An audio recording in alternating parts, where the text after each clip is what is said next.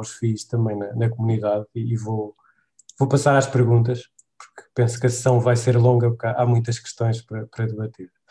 Portanto, a minha primeira questão tem a ver com as surpresas, e eu tive algumas surpresas, boas e más, quando estive a ouvir.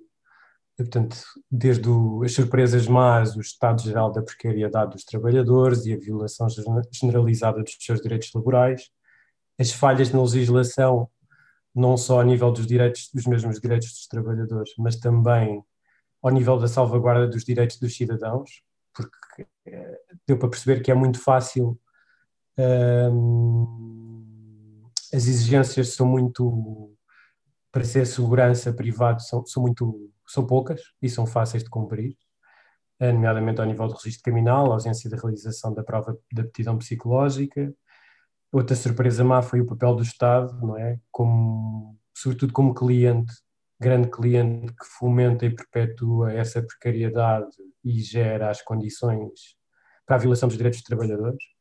Também a questão dos sindicatos, não é? Sobretudo ali, viu-se muito no episódio extra do, do, do Rui Tomé e a forma como ele tratou as manifestações espontâneas e orgânicas dos trabalhadores não sindicalizados. Também, por outro lado, a total ausência de prestação de contas por parte dos políticos com responsabilidade, quer os passados, nomeadamente o Rui Pereira, e presentes, não é? Porque nós não tivemos, ou vocês não conseguiram, durante três anos a insistir e nem conseguiram entrevistas com o ministro, nem só com o secretário de Estado, nem, nem chefes de gabinete, pelo que se percebeu. A agradável surpresa foi a disponibilidade de, de, dos cargos de dirigentes de organismos da administração pública para serem entrevistados e prestar declarações, que era uma coisa que eu não estava à espera e gostei muito das entrevistas, que era ao responsável da ACT e que era ao responsável da PSP. Portanto, nesta primeira questão seriam quais foram as principais surpresas para vocês nestes três anos de reportagem. E agora passando para a segunda pergunta, que é, depois de três anos a analisar o setor, vocês acham que no estado em que ele está é possível resolver os problemas com medidas avulso?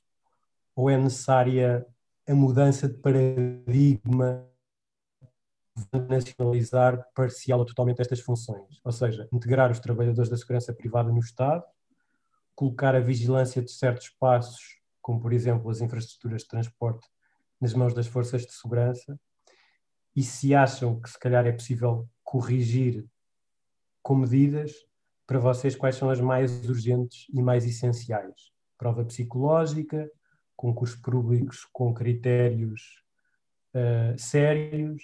Uh, e uma terceira pergunta para finalizar, que é relativamente ao impacto da reportagem. Já vimos que ela teve um grande impacto na comunidade e, e, e trouxe muitos, muitos novos membros para a comunidade, mas eu gostava de, e já percebemos que ela também teve impacto ao nível do setor, não é? Com a ameaça da Strong Charm, portanto. Uh, eu gostava de saber se vocês têm percebido se há algum impacto político, não é? Porque há muita questão das reportagens muitas vezes trazerem para o debate político uh, questões e, e, muitas vezes as reportagens desencadearem também iniciativas políticas, debates na Assembleia, audições nas comissões parlamentares se têm noção se a vossa reportagem tem feito mexer a esse nível. Ok, e era, é, e era tudo. E obrigado. São várias questões, força, respondam já e depois. Eu ia perguntar se queres distribuir bolas pela equipa ou se queres que nos voluntariemos para. Uh, Gira-se. um, ah, Margarida, que, que estás a ter o mesmo papel. Moderação, não é? Um nível aqui neste sim. Um, já que o Ricardo está assim, sinérgico, eu sugeria que pegasse na, surpresa, na maior surpresa da reportagem, porque não me estou a lembrar de uma resposta, e posso lançar mais seguinte. Ah, uau! uh, também, não, também não sei exatamente. Primeiro, obrigadíssimo pelo, pelo não, não só pelas perguntas e pelos comentários, mas também pela pela maneira enérgica com que nos uh, foste falando sobre a série no, no, canal da comunidade no Slack. É muito bom, na verdade, acho que é das coisas mais importantes. Eu, se calhar, até começo pelo final, mas das coisas mais importantes que nos pareceu que aconteceu com esta série foi não só e que tu sugeriste, o crescimento que tivemos na comunidade, o número de pessoas a ouvir, etc., que obviamente se, se deve à, à série, mas acho que principalmente também o, o crescimento de uma relação de, real, de comunidades entre, entre pessoas, não é? Coisas como, pá, para mim, surpreendentemente, uh, as pessoas que, que criaram um, uma listening party do primeiro episódio, completamente organicamente, ou pessoas que iam fazendo comentários a cada episódio que saía, comentavam no, no, no Slack. Epá, isso é super bom e, e gostávamos muito que agora continuasse, mesmo nós não, não tendo uh, data para a próxima investigação a sair ou para a próxima série, mas, mas gostávamos muito de continuar. Um, então, sobre as surpresas, eu, na verdade, eu, eu, acho que toda a série ou todo o, o, resultado final daquilo que nós fizemos é bastante surpreendente, porque, como nós explicamos no início, a nossa investigação não era sobre o que acabou por ser, não é? Nossa investigação era sobre problemas de violência, principalmente à noite. Uh, eu lembro-me quando eu e o Pedro começámos a fazer investigação há dois anos, talvez, uh, nós íamos, fomos à procura de pessoas que trabalhassem em bares, em, em que trabalhassem em discotecas e não sei o que mais. Um, e era esse o início, não é? Explicamos isso no primeiro episódio. Eu acredito que todas as pessoas que se juntaram aqui hoje provavelmente ouviram já a série, né? senão elas vão sair daqui completamente como se estivessem a começar hoje a ver o Game of Thrones, né? Uh, e portanto acho que não, se, se, ainda não viram isto, isto, vai, isto está a ser gravado, vão ouvir primeiro e depois voltam. Mas acho que o mais surpreendente, na verdade, foi foi o, a, a, precariedade com que estas pessoas, em que estas pessoas estão, estão submersas, não é? Porque eu acho que, pelo menos eu, pessoalmente posso dizer que tinha, ao começar aqui, tinha um preconceito grande sobre pessoas que eram seguranças. É? Eh, eh, quando, se pensa, quando eu pensava em seguranças privados antes de fazer esta série, era eram pessoas que eram brutamontes, que batiam em pessoas à noite.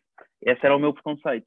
E quando nós entramos aqui, quando nós entramos, uh, quando, principalmente naquela manifestação no Porto, onde conhecemos uma série de pessoas a reivindicar por direitos, pelo, pelo direito a um, a um, trabalho digno e um contrato de trabalho, aí começámos a perceber, ok, isto é muito mais complexo do que aquilo que nós achávamos. Pá, e a partir daí foi tudo surpreendente, não é? E nós também quisemos um bocado trazer para a série um, um bocado a, a, a nossa a linha da investigação, não é? Em, em, alguns dos casos vocês vinham atrás de nós na investigação, porque nós queríamos que vocês também se surpreendessem, tal como nós nos surpreendemos em alguns dos aspectos.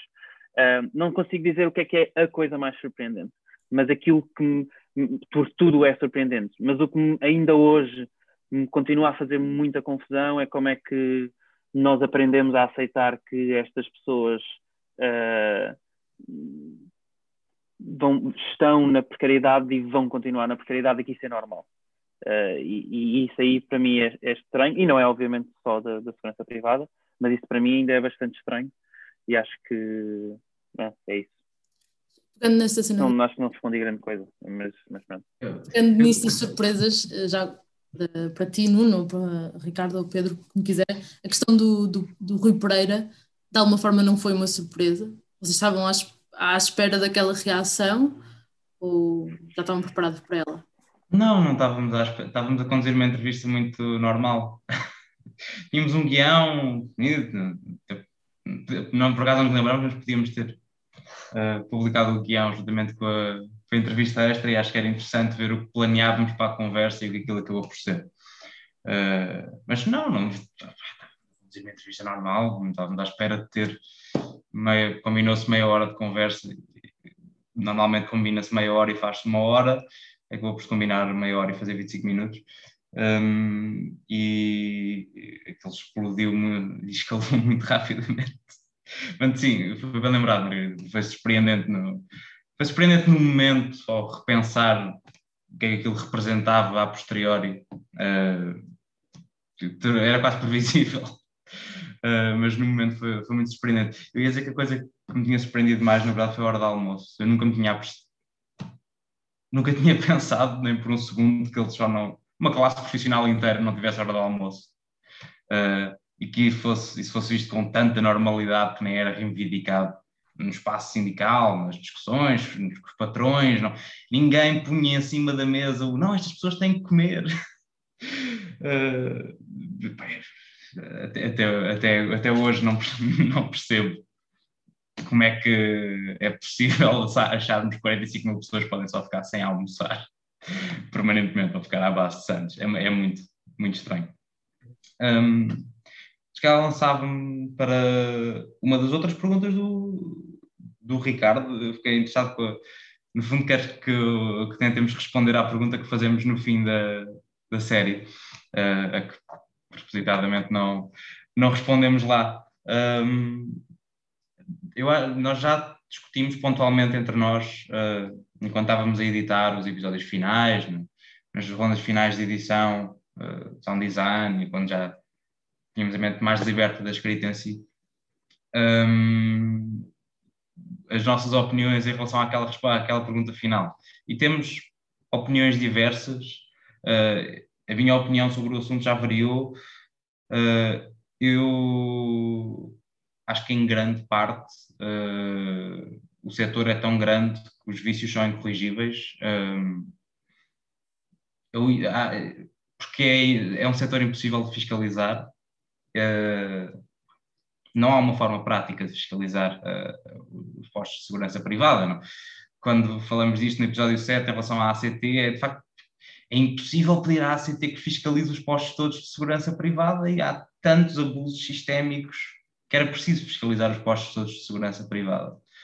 Um, acho que a única forma da segurança privada funcionar é ter a sua escala diminuída muito Uh, acho que isso em grande parte passa por uh, um, tentar tá fazer portarias de os seguranças privados que são telefonistas, na verdade, e que são recepcionistas, não, não estão a prestar um serviço de segurança especializado na realidade e podiam perfeitamente ser empregados diretamente pela, pelas empresas que estão a prestar serviço uh, e, em grande parte, pelo Estado. Uh, não acho que seja uma, uma nacionalização do setor, é só assumir os vínculos laborais que já existem e garantir que são vínculos diretos com a entidade empregadora real, que é o cliente, e não com quem está a pagar o ordenado, que é a empresa de segurança privada. Uh, acho que darmos esse passo iria diminuir muito a escala do setor uh, e, e isso facilitaria a fiscalização. Acho que também fica claro por parte do episódio 8 que há muitos espaços em que não faz sentido serem seguranças privados, que têm poderes muito limitados, que têm formas de intervenção muito limitadas, que têm informação uh, limitada a fazer a segurança. Uh, e se falarmos, há um, há um, momento no episódio 8 em que o, o Manuel Santos assume isso, uh, que é, depois dá a volta, mas que o trabalhar na estação de Campanhã ou numa estação ferroviária, em geral, as histórias de estações ferroviárias são sempre bastante duras, uh, era uma experiência psicologicamente agressiva e era um ambiente pesado em que ele sentia que se tinha tornado mais agressivo, em que ele sentia a necessidade de ser violento para se defender. Um, são espaços em claramente a segurança privada não tem competências para guardar aqueles espaços. Uh, e se o segurança privado não tem competências, se o segurança privado sente que tem a sua integridade física uh, comprometida potencialmente ao fazer a segurança daqueles espaços, não devia ser uma segurança privada tal. Um, isto de forma muito pragmática, devia, estações ferroviárias, se calhar deviam ser polícias a, a estar lá, e a Rua Cor-de-Rosa, no caso de Sodré, se calhar não devia ser uma rua em que cada discoteca tem três seguranças privados à porta, devia ser uma rua que tem polícias na rua, a garantir a segurança da via pública, em vez de ser uma via pública dominada por seguranças privados. Um, isto só em casos concretos, sem colocar a, a, questão filosoficamente de se a segurança privada deve existir, sendo a segurança um direito fundamental. Uh, sinceramente, não, acho que, é, acho que é praticamente irrespondível. A resposta aí tem que ser profundamente ideológica. Um, portanto, não, não entrava por aí. Acho que só em termos pragmáticos, uh, as primeiras grandes soluções deviam ser isto é puramente opinativo, reduzir imenso a escala do setor. Um, e se calhar para puxar aqui o Pedro para a conversa também, Pedro, queres pegar no qual o impacto da reportagem? Quero, uh, quer dizer, quero. Na verdade, queria só dizer, a, pensar um bocadinho nas perguntas que foram feitas e do que vocês disseram sobre. Na verdade, a mim o que mais me surpreendeu foi um, termos descoberto e termos percebido que a lei não estava a ser cumprida. Uh, e eu acho que foi realmente, quando nós percebemos isto e andávamos à volta com a interpretação da lei, fizemos perguntas a advogados, quando percebemos, em primeiro lugar, que uh, os seguranças que tinham estado envolvidos, quer no caso Urban, quer no caso da Nicole, provavelmente tivessem sido submetidos a uma avaliação uh, psicológica, não teriam o cartão e, portanto, aqueles casos poderiam ter sido evitados. Para mim foi a parte mais surpreendente, porque eu não, eu não pensei que, que fosse possível um aspecto tão determinante da lei estar por cumprir há tanto tempo. Uh, e portanto eu acho que, que, isso foi assim mesmo aquela um baque. Eu lembro de estarmos a falar uns com os outros e mas como é que isto é possível? Como é que ninguém viu isto? Como é que a lei foi revista uh, e ninguém sabe que isto acontece? Sobretudo num setor que tem uh, a dimensão que tem.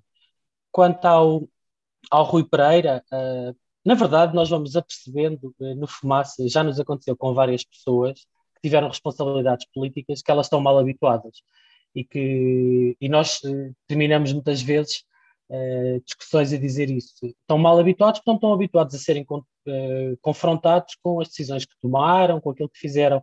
No caso do Rui Pereira, isso nem sequer chegou a acontecer, nós só estávamos mesmo a tentar perceber o que é que ele pensava sobre o assunto. O que talvez tenha sido mais surpreendente foi a justificação e a resposta que ele deu. É? Um homem que tem as responsabilidades que ele teve uh, neste país, no sistema de justiça e de segurança, achar que porque lhe estávamos a pedir um comentário sobre aquilo que o, as afirmações de um deputado, uh, e então ele diz que não está ali para, para picante e para polémica, quando ganha a vida e recebe dinheiro do Correio da Manhã para comentar crimes de falca e alvidade todos os dias. isso também teve a sua graça, é? a ironia da questão. Um, quanto ao setor, Uh, a, a, verdade é que eu acho que nós só.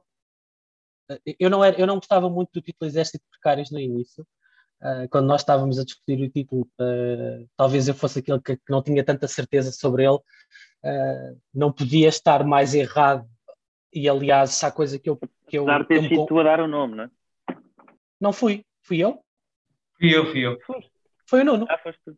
Fui eu. Acho que foi o Nuno. Era, mas na verdade era a minha segunda opção. A primeira era Polícia de Segurança Privada. Eu queria muito fazer um acrónimo completo. Não, mas, mas, mas, mas oh, Nuno, eu, eu, tenho, tenho a certeza que antes de tu entrares, nós, nós já usávamos esse tipo exército de precários como, como descrição. De, não, é que, não é que usássemos como nome, ah, usámos como sim, acho que estava num. Eu, acho eu tenho, que fazia parte dos copies. Acho que fazia tipo parte uma, dos copies.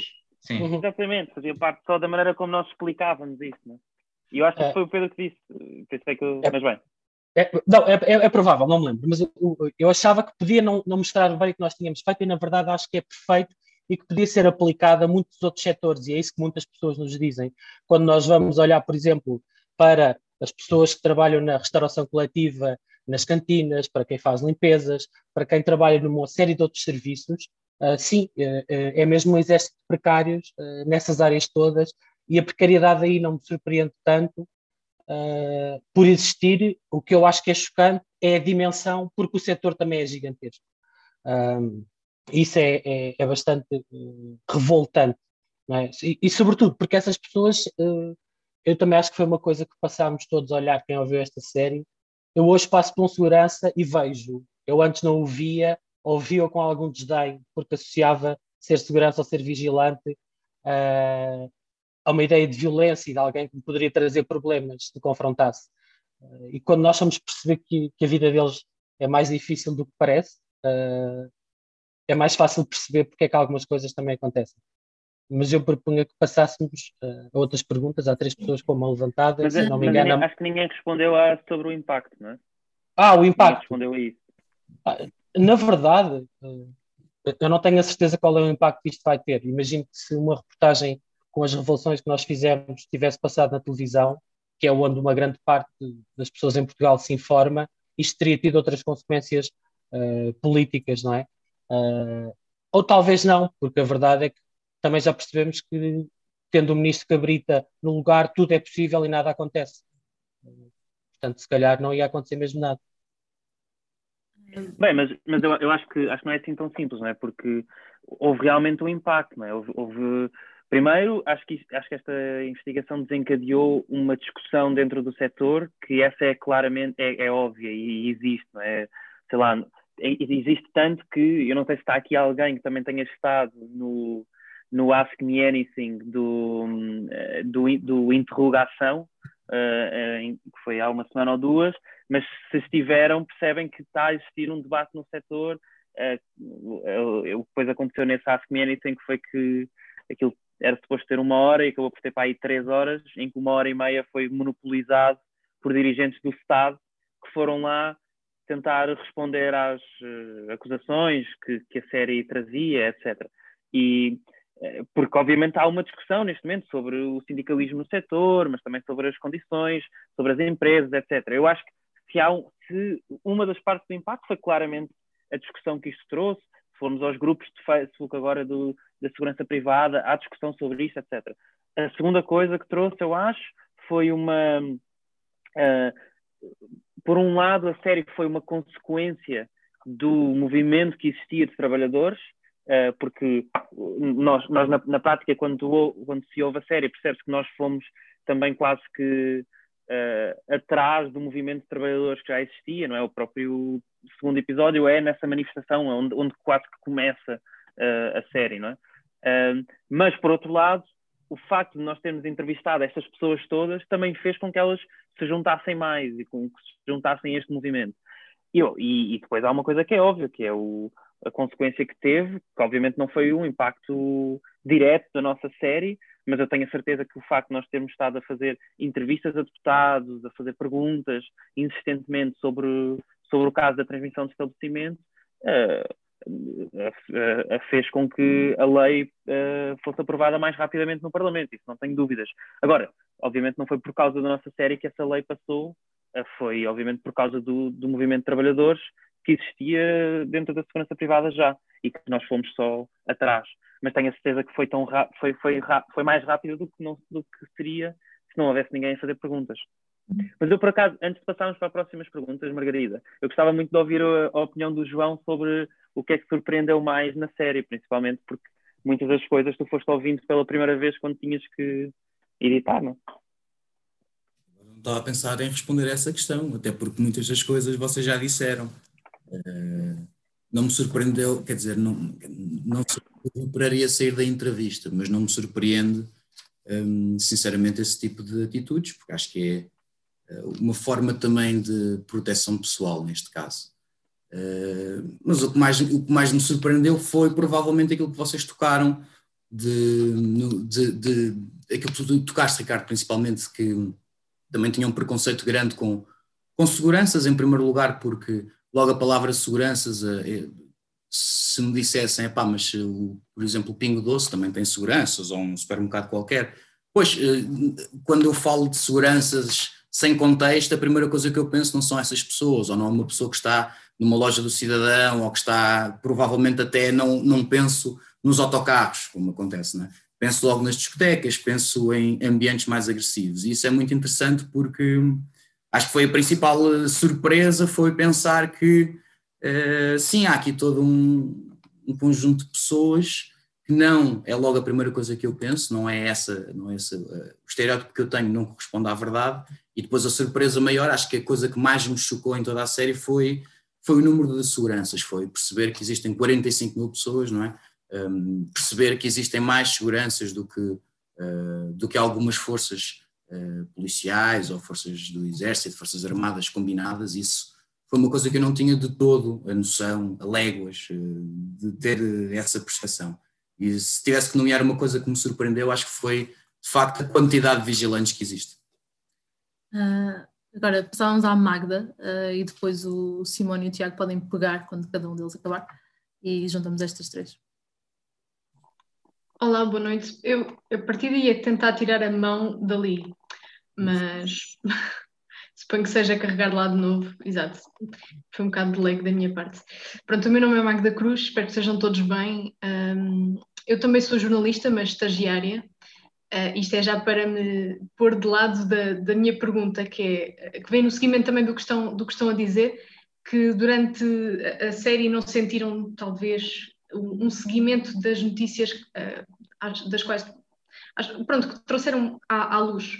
Uh, pronto, e eu queria perceber se repararam se havia notícias sobre as vossas notícias, se sentiram que havia esse seguimento nos média. Uh, estou a ver que é um bocadinho apagado, foi um bocadinho apagado os, os restantes colegas uh, no país. Um, se não quiser responder a essa, porque já foram respondendo um pouco, eu queria perceber um pouco em relação à técnica, ou seja, ao guião, à sonoplastia, se diriam que, é, que foi um dos vossos trabalhos mais desafiantes, como é que foi esse caminho para descobrir os sons da reportagem, da série toda, a narrativa reescrita e escrita e reescrita, que suponho que tenha havido uh, várias vezes, um, eram essas duas questões, no fundo. Obrigada. E obrigada pelo vosso trabalho, porque eu já, já seguia o Nuno, que fomos formados na mesma instituição, ele ensinou muito do que eu sei, e parabéns a todos, porque foi uma série exímia, eh, tanto uh, na narrativa como, como na sonoplastia, que é uma, uma parte que eu adoro, que é a parte do som. Obrigada. Simone, fazes a tua pergunta? Ou as tuas perguntas?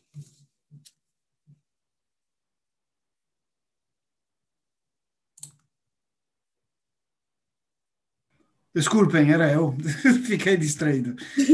É, então, olá Simone, é, eu sou Simone. Parabéns, eh, não vale a pena dizê-lo mais uma vez, mesmo adorei, foi, foi, foi muito forte. É, vou dizer-vos quem sou, porque é uma das razões pelas quais foi, foi muito forte. Eu sou investigador no Instituto de Ciências Sociais da Universidade de Lisboa, que há dois anos, acho, tem a 2045 como empresa que está ali na, na, entrada. E de fato, quando eles passaram de ter uma pessoa que estava na entrada, uma senhora que fazia muita coisa para ter esses sistemas, eu tinha dúvidas porque, etc.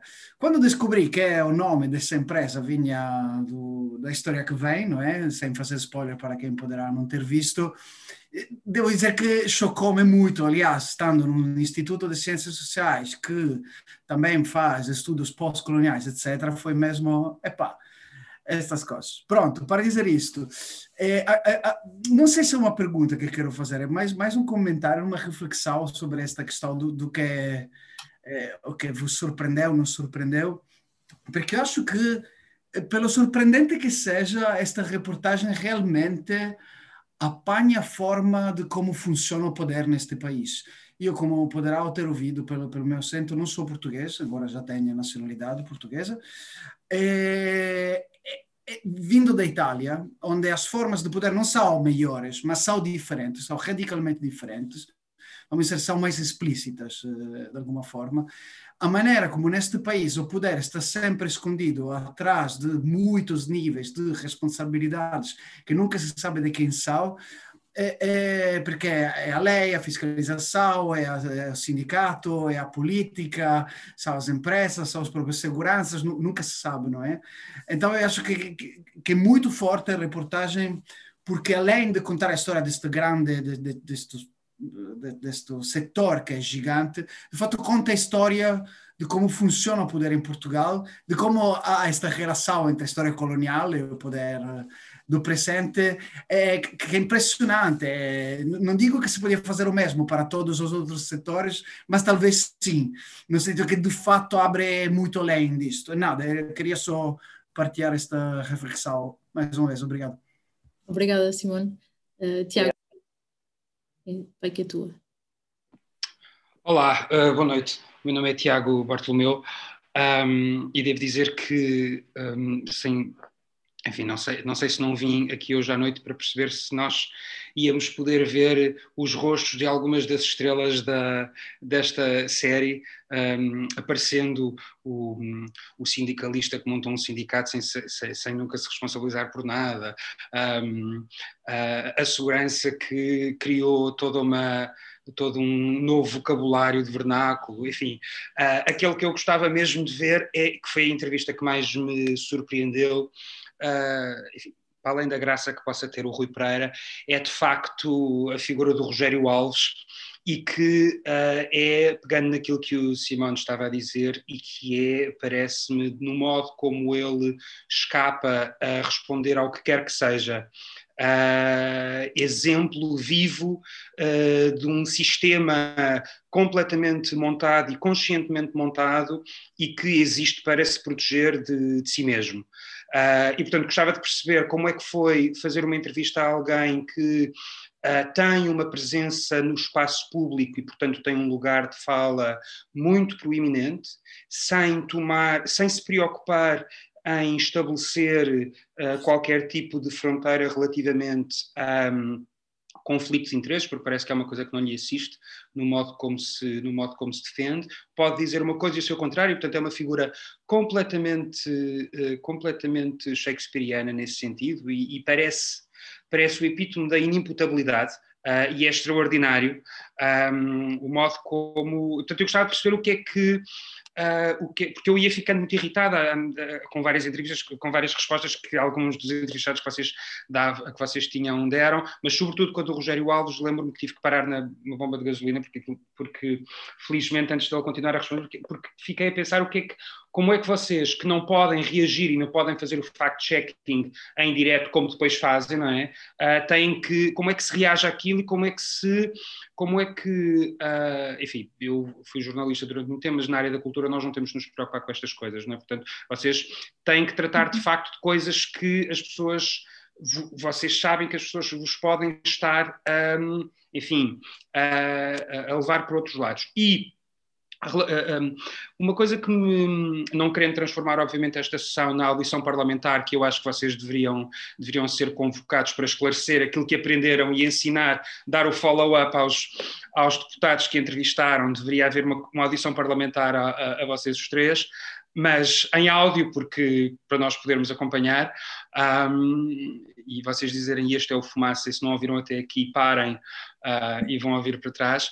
Eu gostava de perceber como é que, uh, ah, um, independentemente de a lei poder ter sido agora aprovada e de haver ou não uma relação mais direta ou menos indireta, eu concordo contigo, Ricardo, eu acho que há uma consequência desta investigação de dois anos, esta, esta, esta aprovação, mas há uma coisa que me deixou um bocadinho intrigado, que é uh, como é que vocês entendem a mudança de posicionamento, nomeadamente do Bloco de Esquerda, que no início da série aparece como alguém que, alguém que não dá propriamente as respostas que se estão à espera e depois aparece do lado dos bons, não é? Portanto, há, aqui, há uma mudança no modo como há, há um partido que, se, que, que, é consciente daquilo que pode fazer e, portanto, cavalga um bocadinho sobre essa, sobre essa, sobre essa questão e gostava de perceber se essa relação que, por exemplo, nomeadamente o Ricardo estava a estabelecer sobre a consciência, é uma consequência desta vossa investigação, e se vocês se apercebem disso.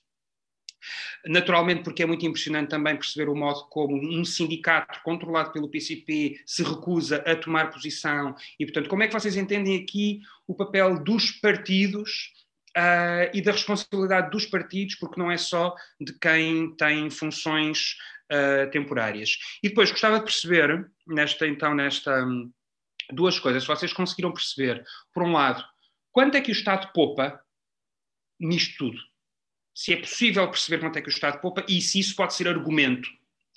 E depois, se, como é que, se vocês perceberam, já percebemos que não há fichas de cadastro, não é? Ou, ou, que os cadastros podem ser limpos, que é toda uma, toda uma, isso sim foi, foi arrepiante.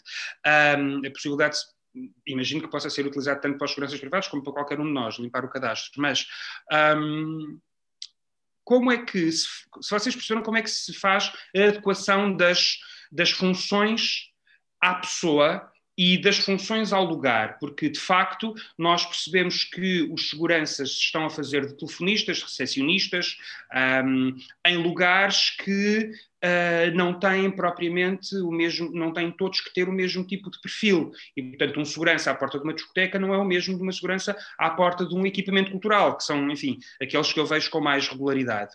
E, portanto, como é que é, se vocês perceberam como é que é feito o perfil dos funcionários, porque vocês falam, a dada altura, já não sei em que episódio, de haver transferência, de, de, das, dos seguranças poderem passar de um sítio para o outro conforme, conforme portanto, se vocês perceberam que há algum tipo de, de, algum tipo de e muitos deles falam que gostam do trabalho e que as, e que as pessoas que dirigem as instituições gostam não sei o quê, se vocês perceberam como é que este perfil é desenhado, se este, se este é o tipo de coisas que as instituições pedem às agências, de, às agências de segurança para definir e se, e se as instituições fazem entrevistas aos seguranças para, para os adequar ao lugar. Pronto, depois disto, um, eu tornei-me um, um, apoiante financeiro do, do, do, Fumaça por vossa, enfim, por causa desta série, mesmo que não concorde com algumas coisas do final, que acho que é um bocadinho moralista, mas uh, pronto, mas já estava, já, já, já, enfim, já, depois disto já não, já é só, enfim, já não contava muito. Muitos, muitos parabéns e,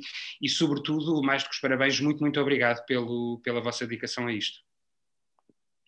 Se tivesse ouvido o draft inicial do episódio 8, em moralismo uh, lá em si, altíssimo. A redução de moralismo para as versões finais do episódio 8, meu Deus.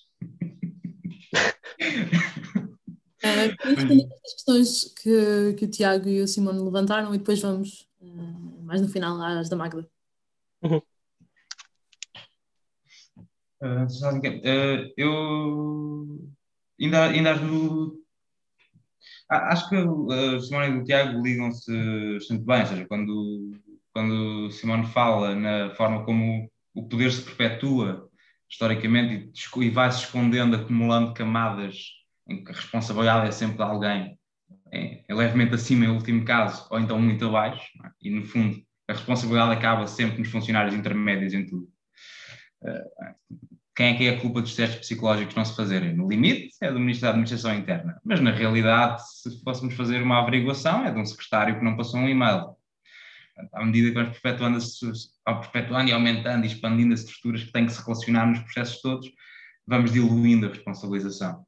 Uh, e acho que isso liga-se muito à forma de Rogério Alves a responder a perguntas. Uh, o Rogério Alves é professor de retórica e sabe brincar muito bem com retórica. Um, tem uma capacidade muito grande de, quando lhe fazem uma pergunta difícil, ele não. A jogar. Há variedíssimos episódios do West Wing sobre a noção de como responder desta maneira exata, que é quando te fazem uma pergunta que não queres responder, pões em causa a premissa da pergunta, ou a formulação da pergunta, ou o estilo da pergunta, ou o tom da pergunta todas as posições, uh, em vez de lidares com uma pergunta. Uh, e Rogério Alves faz isso com muita frequência, muitos responsáveis políticos fazem isso com muita frequência, não é, não é um exclusivo de, de, de Rogério Alves, mas neste caso da série é, onde, uh, é uma série em que falamos com muitas pessoas que não estavam treinadas a estar no espaço mediático, não tinham, claramente não tinham treino de, de comunicação e de como dar entrevistas e de como falar, e Rogério Alves no espaço da, da série surge como a figura mais polida ali, mesmo em relação aos políticos que entrevistamos, o Rogério Alves tem mais treino mediático do que ele, está há mais anos uh, nas televisões e a fazer televisão, e agora tem uh, um, seu programa de doutrina uh, semanal, acompanhado por outros comentadores. e isso aí, usar a jogabilidade. Como é, como é que é fazer essa entrevista? É muito irritante. É profundamente irritante porque é impossível uh, estabelecer um, um, diálogo com o entrevistado, porque não há interesse em ter uma conversa intelectualmente honesta. Um, e não havendo interesse em ter uma conversa intelectualmente honesta, não, não há de facto uma entrevista. Há pessoas a tirar perguntas, há barra à parede, e de vez em quando uh, o entrevistado escorrega e diz uma coisa que é interessante, e durante o resto do tempo uh, é só chato para toda a gente envolvida. Um, isso depois leva a, e é, um, é uma questão que nem levantou aqui, mas que debatemos internamente depois, e um, não só em relação a essa entrevista específica, mas a, a outras, que é o, o, lidar continuamente com esse tipo de coisas acaba por gerar, e, e gera entre nós particularmente, uh, e eu que fervo um pouco a água, problemas de tom, porque à medida que te vais irritando mais com o entrevistado, uh, porque está continuamente a fugir às questões, és progressivamente mais agressivo a colocar as questões e a insistir nas questões e torna-se só numa entrevista muito desagradável para toda a gente envolvida. Um, isso não acontece só com o Rogério Alves, aconteceu com uma série de, de outros entrevistados. Um, portanto, isto tocando aqui na, na primeira do Tiago, uh, quanto é que, tocando numa rápida factual, quanto é que o Estado poupa? Não sei, muito dinheiro. muito, não, não consigo fazer as contas, gastaram mil milhões, uh, se, se, imaginarmos que isto foi na mesma, que isto é na mesma proporção, uh, e não é, as coisas não funcionariam assim, mas uh, o estudo a que tivemos acesso relativamente à, à limpeza de, de, São Bento diz-nos que a poupança estará alguns na ordem entre 30 e, e 100%. Portanto, vá, é um, se gastaram mil milhões, uh, estamos a falar de uma poupança que estará entre, e isto é um espectro muito grande, estará entre termos poupado 300 milhões de euros uh, em 10 anos, ou termos poupado mil milhões de euros em 10 anos. De qualquer maneira, poupamos uh, muito dinheiro. Agora, penso que havia um follow-up isto, é que é com, com, se isso é uma justificação para alguma coisa e que é uh, nós, o Estado, no fundo, pode justificar-se com o que quiser, ou quem vota logo seja transparente pode justificar-se com o que quiser e pode dizer que justifica estas pessoas serem precárias e mal pagos uh, para pouparmos dinheiro como sociedade. acho que o standard devia ser mais alto, mas podemos dizer que, que se justifica Podemos dizer que esse é o, que esse é o nosso limiar, logo que poupemos 300 mil, para poupar 100 milhões já não vale a pena, mas pá, 300 uh, pode valer a pena precarizarmos 45 mil pessoas. Um, não sei se o Ricardo e o Pedro querem lançar-se alguma das outras. Uh, sim, eu ia chamar o Ricardo ou o Pedro para falarem desta questão da aparente mudança de posicionamento do, do Bloco e das responsabilidades políticas partidárias. Claro, não deixemos o gajo de direita falar das mudanças do Bloco de Esquerda. Exatamente.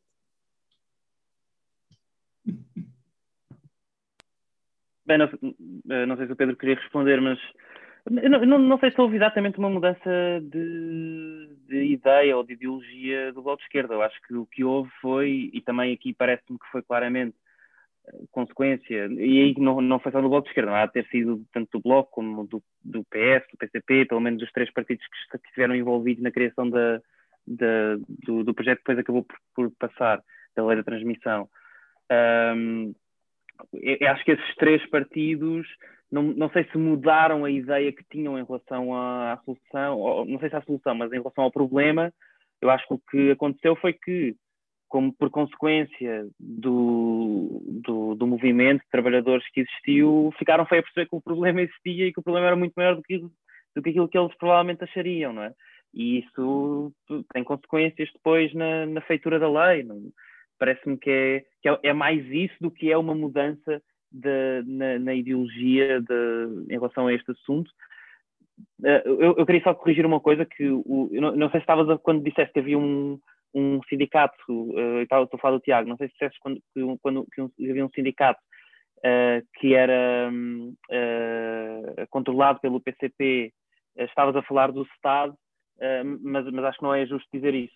Não, não, estava a falar do, desculpa, estava a falar do sindicato a propósito da manifestação de uh, o sindicato não ter reconhecido aquela manifestação como válida logo, logo a primeira. Okay. E, portanto, okay. vocês no final, portanto, isso aparece no primeiro episódio, e depois muito mais, alguns episódios à frente, vocês vão entrevistar o responsável do sindicato, tentando lhe perguntar porque é que ele não reconhece, e ele explica que, hum. pronto, tem a ver com, não, não é o sindicato dos, dos seguranças, é o é, é, CGTP, não é? Portanto, a, a CGTP, o, o Estado é do CGTP, mas ainda assim não, não os dirigentes do Estado não se pode dizer que estejam alinhados com o PCP, estariam, se, se pode dizer alguma coisa, seria que estariam alinhados com o PS. Aliás, o, o Presidente da Mesa da Assembleia Geral foi, aliás, candidato em várias eleições legislativas, uh, apesar de nunca ter sido eleito. Mas bem, eh, sobre, sobre isso, não me parece que se possa dizer que os partidos tenham mudado exatamente de ideologia, é mais, foram-se apercebendo se calhar tal como nós nos fomos apercebendo e com as entrevistas que fazíamos, eles iam sendo. Lembro-me até quando entrevistámos a Marina Gonçalves, que na altura era deputada, agora, agora é secretária de Estado. Eu lembro-me de nós lhe dizermos: mas olha, este problema da transmissão de estabelecimentos, principalmente nas infraestruturas de Portugal, ainda não está resolvido, ainda há pessoas que estão desempregadas. E ela dizia-me: ah, é? Ah, nós não sabíamos. Eles próprios iam ficando surpreendidos com as informações que apareciam, tanto do, dos movimentos trabalhadores, como também nas entrevistas que nós lhes fazíamos. Portanto, acho que foi mais isso do que outra coisa. Uh, e. Uh, uh, pá, em relação a, como entrevistar o Rogério Alves, eu acho que o Nuno já, já respondeu. acho que de, eu, eu, eu, gosto especialmente dessas entrevistas, porque acho que consigo não me irritar tanto. Acho piada, não sei, acho, acho um bocado, acho piada às entrevistas com alguém que está a tentar enganar-me. Não sei, acho que tem, tem, alguma, tem alguma graça uh, para mim. E principalmente porque nós tentamos ir para essas entrevistas super bem preparados. Tentamos ir para lá um, e, e, tentamos. É uma grande diferença. No, e, e, explicamos isso até no, no workshop de jornalismo e investigação, que se calhar que algumas das pessoas que estão aqui que já vi, que também tiveram já lá.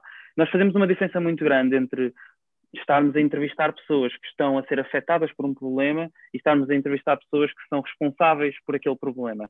Sejam responsáveis indiretamente ou diretamente. Não é? Diretamente seria o, o José Morgado Ribeiro, não é? líder de uma, ou dono de uma empresa que é responsável por, esse, por problemas de qualidade, por exemplo, ou indiretamente seria um deputado, não é? Não, não é que seja responsável por aquele problema, mas pode, pode mudá-lo, pode trazer leis que mudam. E nós fazemos uma grande distinção entre essas duas, esses dois tipos de entrevistas, porque quando estamos a entrevistar um vigilante que está a sofrer de um problema, nós vamos para lá sem guião quase, nós, nós queremos só ouvi-lo, estamos com tempo, não é? Às vezes estamos três horas, quatro horas, por exemplo, o Paulo Guimarães, que é provavelmente a pessoa que mais tempo foi, que mais tempo falou durante a série inteira, nós entrevistámos-lo durante 10 horas, no total, várias entrevistas. quando estamos a entrevistar pessoas que são responsáveis, nós vamos com um guião que deve ser à prova de bala, que deve ser à prova de a pessoa dizer-nos, olha, este, esta coisa, este número que vocês estão aqui a dizer não é verdade. E nós temos a dizer, não, é verdade, está aqui neste documento. E, e então a ideia é que nós nos consigamos sentir bem ao estar lá, uh, mesmo a pessoa estando, estando a tentar enganar-nos, porque sabemos que, que, sabemos sobre, sobre o que estamos a dizer. Um, pá, então, mas, mas sim, é, é, sempre, é sempre difícil, porque, especialmente no caso do Rogério Alves que dás, aí já não é tanto de alguém que, pá, que, que, que está a tentar justificar uh, ações que fez e que possam ter tido consequências. Aí, no caso do Rogério Alves, é mais uh, a gabarulice e a tentativa de ludibriar a coisa, de não, não querer responder absolutamente a nenhuma pergunta. E aí é mais chato. Epá, mas eu não sei. Eu tenho, gosto, de, gosto disso. E pronto, eu se calhar as, as, perguntas da Magda sobre haver notícias ou não, uh, deixo se calhar para o Pedro. Não sei se o Pedro já voltou, que ele, o Pedro uh, fez a geneira aqui no, no, no, canal da comunidade do Slack enquanto estávamos aqui no meio disso. Portanto, se olharam para as nossas caras, ver que nós estávamos aqui a dizer, uau, o que é que passou? Uh, mas depois eu, a, a, questão da edição, do espaço de edição que a Magda. Fez a geneira e vou levar tal tal, é isso? Vai, vai, vai. Uh, agora já está resolvido, mas. Mas depois o, o, espaço de edição e tal, que a Magda perguntou, eu acho que era, era porreiro o, João falar, porque é, esta série foi claramente aquela que se aproxima mais do processo de edição que nós, que nós gostávamos de ter, apesar de eu não ter chegado lá, mas foi claramente muito diferente das outras e, e, e isso vê-se, eu acho, claramente. Antes disso, só para terminar estas questões mais técnicas, eh, Pedro, queres falar da questão da adequação uh, dos segurança, das funções e uhum como é que as pessoas vão parar à porta de uma discoteca ou à porta de uma, por exemplo, à porta de um supermercado? Bom, uma das coisas que, que eu acho que nós fomos percebendo, o Rui da Silva, que é o, diretor de segurança da, da, da PSG, disse-nos isso também, é que, na verdade, eles acabam por contratar pessoas, quando ganham um concurso público, que já estavam nessas funções. Uh, e, portanto, às vezes há um, uma, uma, uma determinada empresa de segurança procura por exemplo, uh, vigilantes que já tenham tido experiência em uh, contexto hospitalar ou em universidades ou coisas do género. Isso nós até fomos percebendo que eles podem fazer. Mas o que também percebemos é que não há gente que tenha essa experiência e às vezes essas especificidades todas para a quantidade de cargos que, que, que é preciso. Portanto, a experiência ganha-se no contexto de trabalho. e, na verdade, algumas dessas pessoas um, algumas dessas pessoas trabalham há décadas no mesmo posto, uh, só vão mudando é de empregador. Uh, ou então vão sendo uh, constantemente mudadas de sítio. O, o Hernani Pacheco, que foi uma das pessoas que nós seguimos, não é? e que esteve envolvido na agressão à Nicole Quinais no Porto, ele teve num hospital público, no metro do Porto, na, nos STCP e agora era, uh, estava no, num continente, quer dizer, uh, as funções são diferentes, o tipo de público é diferente e como ele, milhares de pessoas. Uh, no, no setor da segurança privada, eu diria que o sítio que tem mais uh, especialização, não é uh, o dos vigilantes destes mais, se quisermos, menos especializados, mas será depois em coisas mais específicas, como por exemplo quem trabalha nos aeroportos e sobretudo quem faz o transporte de valores. E sobre isso nós não nos focámos muito, mas uh, o, o setor de, do, do transporte de valores também exige um, um, um, alvará específico, ou seja, o cartão deles, há vários tipos de cartão de vigilante, consoante aquilo que eles vão fazer, se vão para recintos desportivos, se são aeroportuários, se são vigilantes desde estar numa portaria ou se fazem transporte de valores. E esses sim são, eh, pelo que percebo, até pelo que ganham, até pelos benefícios que têm dos contratos coletivos de trabalho, que são bastante mais específicos para essa profissão em si de transporte de valores, eh, eu diria que esses são os mais especializados. Para os outros, que podem estar à porta de qualquer coisa, eu diria que depende muito. Eh, mas não, não, também não diria que há assim uma grande especialização. E agora passava ao João. Sim, ao Bernardo Afonso, que é uma... Sim, sim. Sobre a questão da. Se calhar qualquer mesmo para João, não é? Sim, difícil. Não, porque ele é João Bernardo Afonso, pronto, para esclarecer toda a gente. Também não sou, eu estou sempre a explicar isto, não, não sou uma diva, é porque na sociedade temos João Afonso porque já há, e portanto tem que ser Bernardo Afonso, mas é só por causa disso. Eu não sei se faz sentido ser eu a falar primeiro ou o Nuno até, porque eh, podemos até fazer um pouco por, um, por ordem do que, do que aconteceu na edição de facto, não é? Acho que as perguntas de. O Ricardo já disse um bocado, isto foi de facto trabalho mais complexo que fizemos até agora, uh, falando da parte um, de estrutura interna do Fumaça, mas eu se calhar dou a palavra ao Nuno para ele explicar um pouco a construção narrativa inicial, não é? As primeiras, como é que se passa, acho eu que é essa, essa parte, ou como é que nós passamos da parte da reportagem, que demorou dois anos, não é? Para, para a escrita, e depois eu hei de pegar a meio quando for a minha vez. Eu quero só destacar que a Magda, apesar de, se encobrir como uma pessoa que aprendeu muito de mim, é uma das uh, produtoras premiadas do Memórias de Lisboa, do público, não é uma pessoa que, que anda aqui a brincar ao alto também. Uh, mas uh, a Magda deixou uma pergunta sobre as notícias, sobre as notícias que demos, uh, foram, tocando de forma muito breve. Não, não, não acho que seja exclusivo nosso nós darmos notícias que não são citadas noutros órgãos. Acho. Uh, os órgãos de comunicação social em Portugal têm um forte estigma de não citarem outros órgãos de comunicação social uh, portugueses. E quando o fazem é da forma mais encoberta e escondida possível, com mil cuidados, porque não podemos dar uma notícia que deixe outras pessoas ir ler uh, coisas de outros sítios, porque depois nunca mais voltam para nós. Uh, isso é um drama constante de comunicação social em Portugal, não é, não é estranho. Aconteceu. Uh, houve quem citasse notícias, aparecemos no, foi citada a questão dos testes psicológicos na Rádio Observador, um, portanto, até aconteceu. Um, em termos técnicos, assim, foi, acho, foi de longe a coisa mais desafiante que alguma vez fiz. Uh, acho que em termos de fumaça também foi a maior coisa que já produzimos. Um,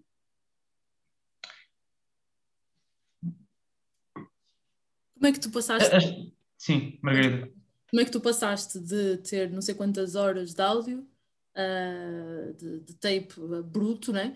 para uh, fazes as transcrições e o que, como é que depois isso se concretiza numa estrutura com pontos bem sendo definida e com oito episódios, acho que no início deviam ser menos, talvez seis, e depois como é que isso, como é que, esse, como é que passas de uma coisa para a outra? Sabe, vai haver um, um, workshop de escrita para audio documentário que será anunciado brevemente e que é possível pagar para eu dar essa lição durante uma tarde. Uh, pode ser. ou membros da comunidade de fumaça contribuir mais de 10 euros têm acesso. Pronto, uh, fica a publicidade para a comunicação futura. Um, não, por acaso tenho pensado bastante nisso nos últimos tempos, porque estou a preparar uh, isso. Uh, e vem de perceber uh, qual é a grande pergunta que queremos fazer. e neste caso, a grande pergunta. Tinha, neste caso, havia duas perguntas. Havia, há uma série de perguntas, mas a grande pergunta era: a segurança privada deve existir? No fim de contas, faz sentido a segurança privada existir?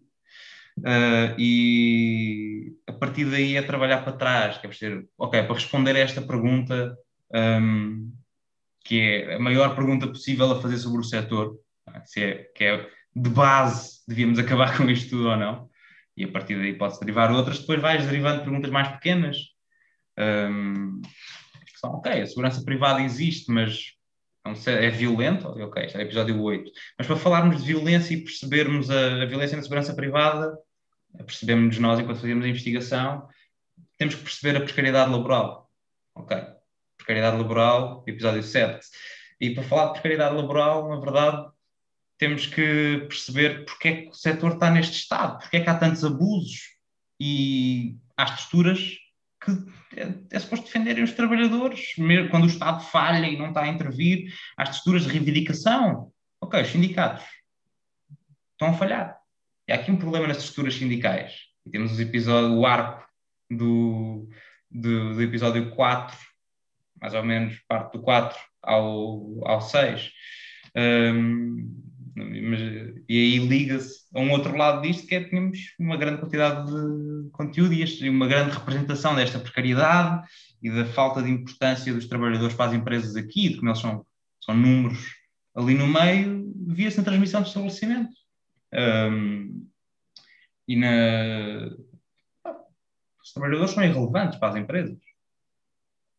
Se eu sair do fumaça, é? se eu sair do fumaça hoje, acho que é capaz de ser chato para o workflow da equipa e coisa, alguém se vai, vamos despedir, mas acho, acho que a maior parte de nós gostaria de se saísse do seu local, do seu, do seu emprego, de alguém querer saber. É? Se mudássemos de empresa e mudássemos de emprego, de alguém estar interessado nisto, não é? Uh, e na verdade, quando a, a, transmissão de estabelecimento e o desinteresse total das empresas por uh, porque é acontece àqueles trabalhadores quando um contrato de trabalho muda, é a apresentação de não querem saber, não são funcionários deles, estão, estão-se a cagar-se, se são funcionários deles ou são de outra empresa que ganhou o contrato, ou, pá, não, não têm é um posto para eles, mas querem pagar o ordenado. Uh, e, e isso é a representação seguinte disto, que é qual é a relação de havendo essa precariedade, havendo os sindicatos, ok, se a função dos sindicatos é defender dos abusos das empresas, o problema aqui, de facto, é que as empresas estão a abusar dos trabalhadores.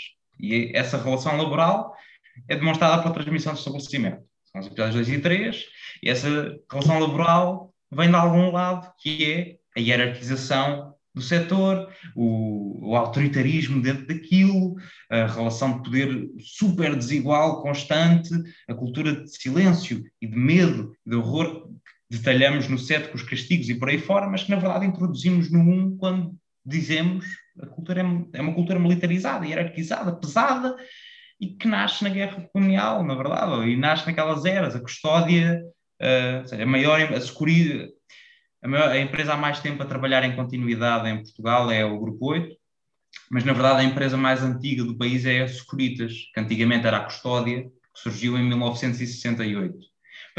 A segurança privada em Portugal surge no, no clima ditatorial, no clima de guerra, no clima colonial, uh, e ganha todos os vícios das pessoas que vai recrutar, ex-militares, de ex-polícias, de pessoas formadas nestes espaços, uh, e mantém-os.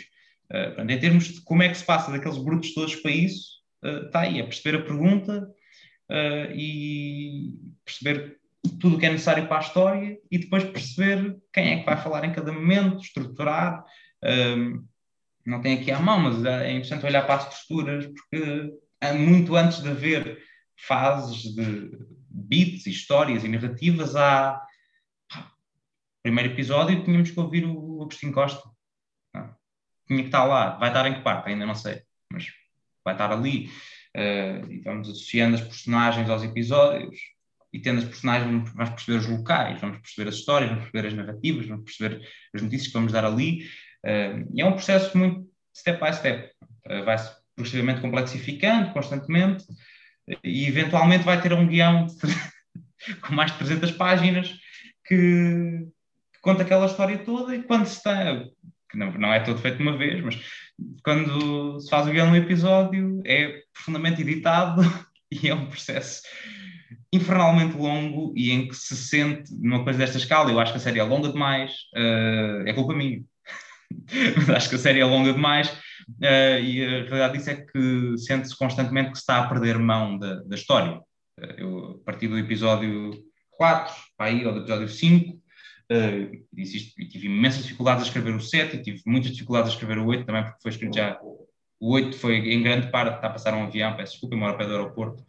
Um, o 8 foi escrito em grande parte já com a, a série a sair, uh, e é muito difícil porque à medida que aquilo ia ficando maior e havia cada vez, era mais uma hora em cima das horas anteriores, sentia-se a história a fugir eram personagens a mais, eram referências a mais, não, já, não, já não podes fazer uma referência ao que aconteceu no episódio 2. Já. Mas olha, Nuno, Nuno o, o, workshop é só em abril, o, o workshop de escrita para áudio.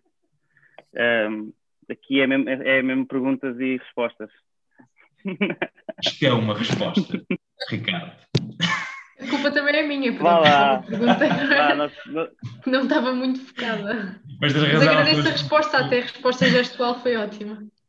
Sim, Ricardo, estou a estender. Mas depois o processo é muito longo e de edição constante e de back and forth e de ciclos constantes de feedback. Um, e de, temos edições coletivas, temos edições por vários passos, temos edições coletivas em que a equipa toda está envolvida uh, e participa nas construções estruturais, temos edições one-on-one, -on -one, ou neste caso eu, o Ricardo e o Pedro, uh, editar palavra a palavra, um, e fazemos isto tantas vezes quando for preciso para um episódio estar funcional, estar no ponto, uh, e isso é algo que facilita muito esse processo técnico de escrita e de construção, que é há muitas mentes a pensar aquilo e a encontrar os problemas, e pessoas, uh, como foi o caso da Margarida e do João Bernardo Afonso, que quando as puxávamos para, e a Maria também, que estavam mais fora da investigação uh, e que fomos, quando chegavam viam aquilo com, com olhos novos uh, e encontravam os problemas que estavam lá e que nós estávamos a perceber que estávamos dentro, quer os viés que tínhamos na forma de contar aquilo, quer os problemas estruturais, quer o que estava contado pela rama e não estava a funcionar, uh, e essa integração é muito importante em termos técnicos. E depois, a certa altura, por mais que eu, que ao escrever pense som e as coisas que quero trazer e os espaços que quero representar e os beats sonoros, estamos a melhorar a integração de, destes dois lados e torná-los mais cruciais e essenciais um para o outro e estarem envolvidos cada vez mais cedo uns com os outros. Uh, há um momento em que eu me sento num estúdio e gravo uma narração e depois aquilo vai para o João e depois surge uma merda incrível no fim. Uh, e aí, do ponto de vista técnico, da produção da banda sonora, da sonorização, da construção do espaço sonoro daquilo, João, com Deus. Pronto, é agora que eu entro, não é? É pá, aqui a roer-me.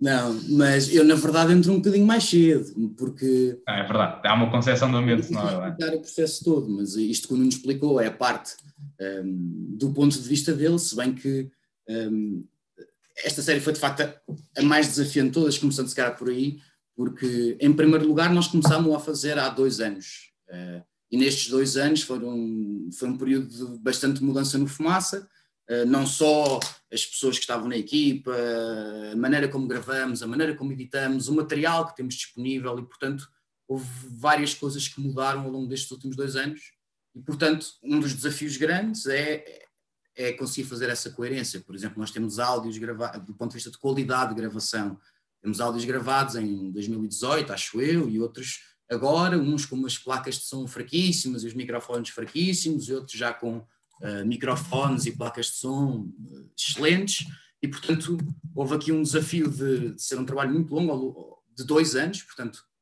teve essa dificuldade de tentar manter uma coerência ao longo deste tempo todo. Um, também teve a dificuldade eh, de, de ser entre, acho que foi a primeira vez, eu estava aqui a pensar, foi a primeira vez que trabalhámos três pessoas a fazer uma reportagem e ativamente a escrevê-la de alguma forma, a trabalhar a toda a hora nela, acho que a primeira vez temos três pessoas, três jornalistas, digamos assim. Uh, e sim, e, e, só respondendo a Magda, tu tinhas perguntado se tinha sido o trabalho uh, mais difícil de executar, foi, e, e, mas também tenho 27 anos e acho que o último trabalho que fiz foi sempre o mais difícil. E ainda bem que assim é, e acho que pelo menos é uma das maneiras que nós gostamos todos de trabalhar, é de perceber, ok, então da próxima vez o que é que podemos fazer diferente para melhorar, e invariavelmente isso é sempre mais difícil. Claro que aqui foi um, um grande salto também, porque nós no último ano tivemos a repensar muito a maneira como nós fazíamos as coisas e, portanto, foi um desafio interessante um, criar esta sonoplastia ou engenharia de som, ou não sei como é que lhe queres chamar, nem eu às vezes sei o que chamar, é uma, uma data de, de coisas, mas eu, eu, sei que estou a trabalhar, bem, agora já não, infelizmente, mas eu estive a trabalhar todos os dias no Exército Precários desde setembro, provavelmente, do ano passado. Foi as alturas em que eu uh, me sentei com eles e disse, ok, uh, nós já tínhamos discutido enquanto equipa o que é que, o que, é que o que é que iria ser a estrutura, o que é que iria ser mais ou menos a ideia que o Nuno tinha dos episódios, o que é que ia entrar, histórias curiosas, eh, algumas descrições de algumas personagens, coisas que ajudassem não só a perceber a história política e de explicação jornalística, digamos assim, mas também do que é que queríamos eh, fazer sentir durante os episódios e durante a série. E, portanto, eu, nessa altura fizemos também uma reunião de, de planeamento de som. Uh, e, e, eu tinha duas referências, ou chegámos a duas referências em conjunto, uh, e, e o Nuno há bocado é engraçado, ele estava a explicar, a, a, a, estava a caracterizar os seguranças, a caracterizar o setor, e eu estava a começar a, relembrar-me destas conversas que tivemos no início de como é que, eh, de como é que chegámos aqui a esta banda sonora e a este mundo sonoro. E era exatamente uma das coisas que, que nós sabíamos, ou que foi proposto por toda a gente, chegámos a um consenso, é que era preciso claramente uma parte agressiva da banda sonora, algo muito mais agressivo do que nós costumávamos fazer, um, e a referência musical que eu tive sempre em linha desse lado agressivo, porque isto pode querer dizer muitas coisas, era Nine Inch Nails, e pode não parecer nada óbvio, mas há uma certa crueza em Nine Inch Nails que nós sabíamos que queríamos de agressividade de som, mas por outro lado, e isto sempre acompanhando o que é que a história também quer dizer, é que sim, há esta carapaça, este lado duro, agressivo, que parece, mas parece que vai ferir, mas na verdade, na verdade tinha que haver na banda sonora algo que quando entrássemos percebêssemos que era para além do agressivo. E a segunda referência que nós tínhamos era Ennio Morricone. Era mais dentro da zona, tudo que fossem ambientes perversos, ocultos, clandestinos, mas também pudessem puxar um sentimento, não querendo ser foleiro, não é? Porque é sempre uma preocupação constante na composição de tudo o que é som, é não, tentar não ser foleiro, seja lá o, o que isso for. Uh, mas pronto, acho que foi a construção de todo o universo do Exército Precários foi completamente diferente das outras séries, porque sim, tivemos a equipa toda envolvida a pensar como é que iria soar a banda sonora, como te acabei de dizer, um, e tivemos a equipa toda também a pensar feedback de momentos específicos de sonorização, é pá, tivemos a discutir coisas do género, uh, mas afinal vamos ter as citações todas com um efeito reverb ou não, e vamos uh, ter aqui a voz andada da esquerda para a direita, e aqui era fixe recriar a cena da Nicole Quinaias e da, do ambiente da paragem do autocarro, está demasiado, não está, é preciso acelerar, ou seja, acho que a parte mais fixe e o maior desafio foi ir fazendo esta descoberta do que é que poderia ser a série e, como o Nuno já tinha dito, passando por muitos, muitos, muitos, muitos ouvidos. Uh, inclusivamente por mim próprio, que, uh, perdoem-me a falta de humildade, mas fui a pessoa que mais vezes ouviu esta série, porque para fazer a parte de edição de áudio é uma das partes chatas, eu às vezes acordo à noite com o Nuno a dizer certas frases, não é? sei partes do guião inteiras, uh, mas é isso, é ir ouvindo várias vezes e mesmo que seja a mesma pessoa a ouvir, Muitos de nós acumulamos funções em várias coisas, seja porque estivemos a escrever, mas depois podemos fazer o fact-checking, como por exemplo foi o caso do Ricardo, não é? E, uh, ou, por exemplo, no meu caso, em que sim, tive a editar o som, mas também preciso de compor a banda sonora e também preciso fazer o sound design e depois a mistura. E acho que é sempre tentar meter um chip diferente de todas as vezes, pensar que somos uma pessoa completamente diferente e, e pronto, e ouvir muitas vezes de várias perspectivas, com vários estados de espírito, e pronto, o desafio foi esse. E para concluir a minha já longa intervenção é dizer que a próxima série é que vai ser a mais difícil, não é? Não foi esta. A próxima é que vai ser difícil. Pronto, é, era isto. Uh, agora eu passava ao, ao, Guilherme Rodrigues, já está aqui há imenso tempo à espera, uh, e depois uh, pode entrar a Joana e a Aline Nunes. De seguida. Força, Guilherme.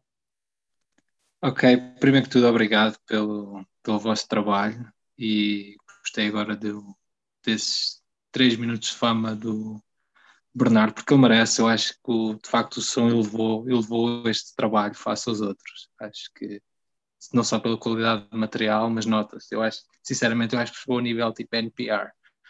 Uh, as minhas perguntas eram: mudou a vossa opinião face ao, ao movimento sindical?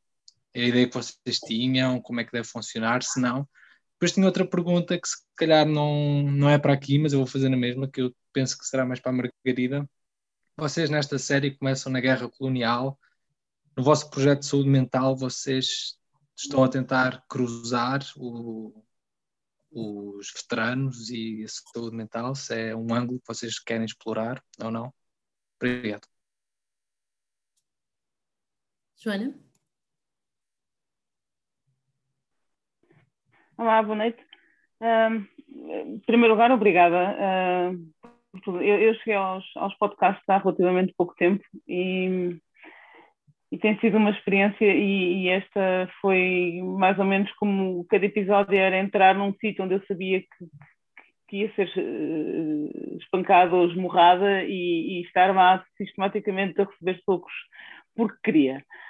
Um, foi, foi fisicamente muito intenso, de alguma forma, uh, e descobri que a melhor maneira de ouvir isto era enquanto corria, porque de alguma forma tinha uma resposta física para dar de volta. E, e a banda sonora aí foi, um, foi, foi fundamental. Para, para além de todo o conteúdo, a banda sonora estava só perfeita. Um, e, e, eu não sei se vocês vão editar isso de alguma forma que nós possamos continuar a ouvir, porque é viciante e, e ficamos mesmo com, não sei, viga-nos a vida de alguma maneira.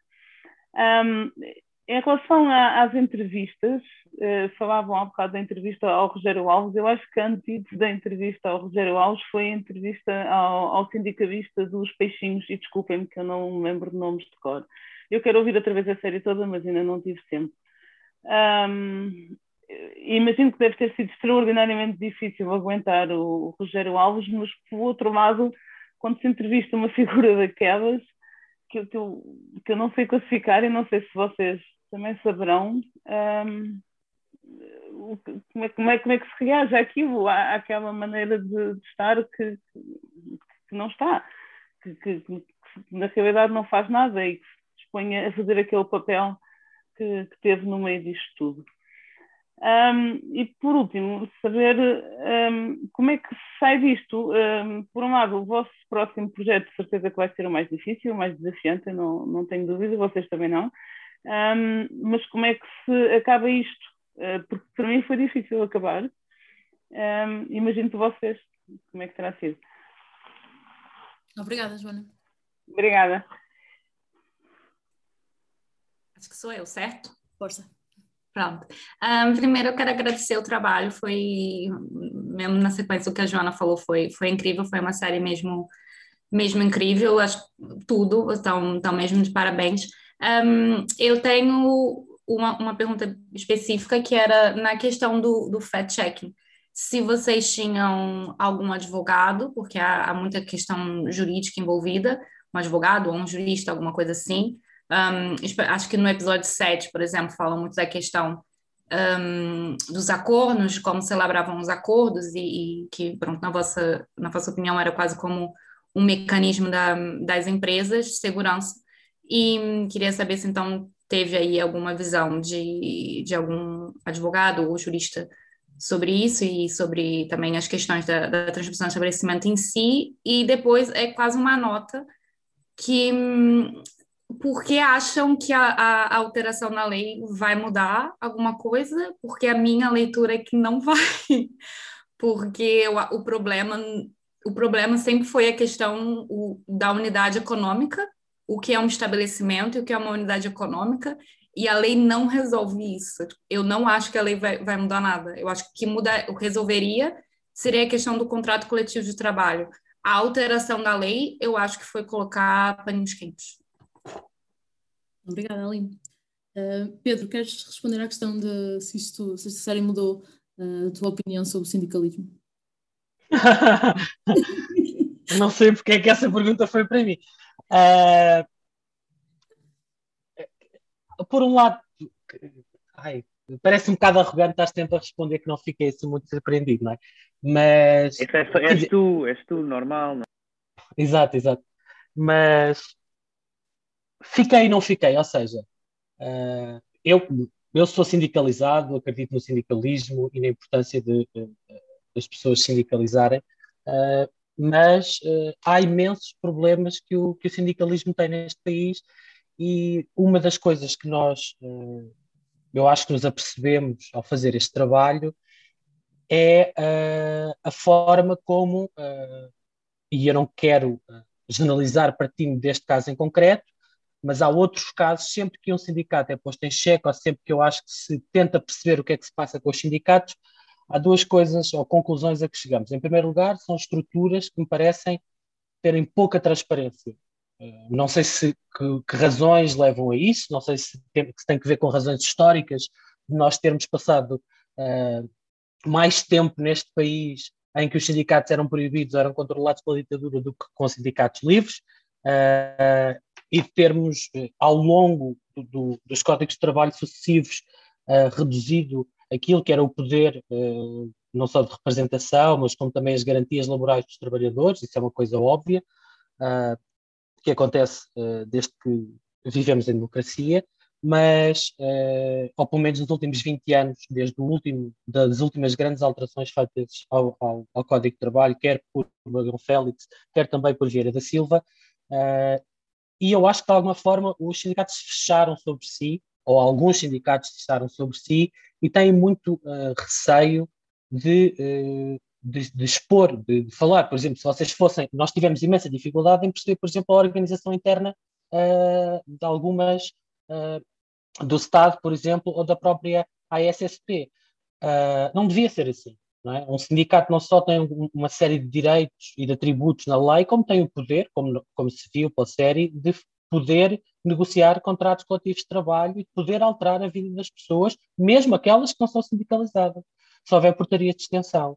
E, portanto, uh, devia ser óbvio para os sindicatos que têm que fazer um esforço de modernização, de comunicação, uh, e não achar que sempre que alguém questiona o que é que eles fazem, isso era, isso era um ataque. Eu acho que nós sentimos isso um bocado por parte do Estado, por exemplo, dando-nos um exemplo, um exemplo básico, nós pedimos os relatórios da atividade sindical e eles apareceram, eh, é verdade que apareceram fisicamente no dia em que entrevistámos o vice-coordenador do Estado, o Rui Tomé, mas quer dizer, como é que se prepara uma entrevista quando se tem acesso a um relatório três minutos antes da entrevista começar? Não faz sentido. Se aquilo são dados públicos e do trabalho do Estado, eles deviam estar publicamente disponíveis. E eu digo o Estado porque foi aquilo que nós trabalhamos. certamente haverá uma série de perguntas uh, ou o mesmo tipo de perguntas e de críticas a fazer em relação a outros sindicatos. E isso também foi uma das coisas que nós fomos perceber na série, uh, foi que uh, muitas pessoas não se reviam no trabalho dos sindicatos porque acho que não percebiam o que é que eles faziam. Depois, lendo o trabalho, ou lendo o relatório sindical do Estado, é inegável que o Estado representou centenas de pessoas com os seus serviços uh, jurídicos. É inegável que fizeram imensas pressões uh, seja de protesto, perguntas, pedidos de esclarecimento a dezenas ou centenas de empresas repetidamente. Isso está tudo nos relatórios. Porque, mas eu acho que os, os seguranças com quem nós falamos não só não têm percepção disso, como não se sentem representados e defendidos. Uh, então é isso, não foi necessariamente surpreendente, uh, mas, uh, mas não deixa de ser triste, sobretudo quando há cada vez menos pessoas sindicalizadas. Uh, Nuno, fala sobre um, a questão da mudança da lei uh, internamente hoje. A transmissão. Sim. Uh... por essa questão uh, da transmissão de estabelecimento e da unidade económica.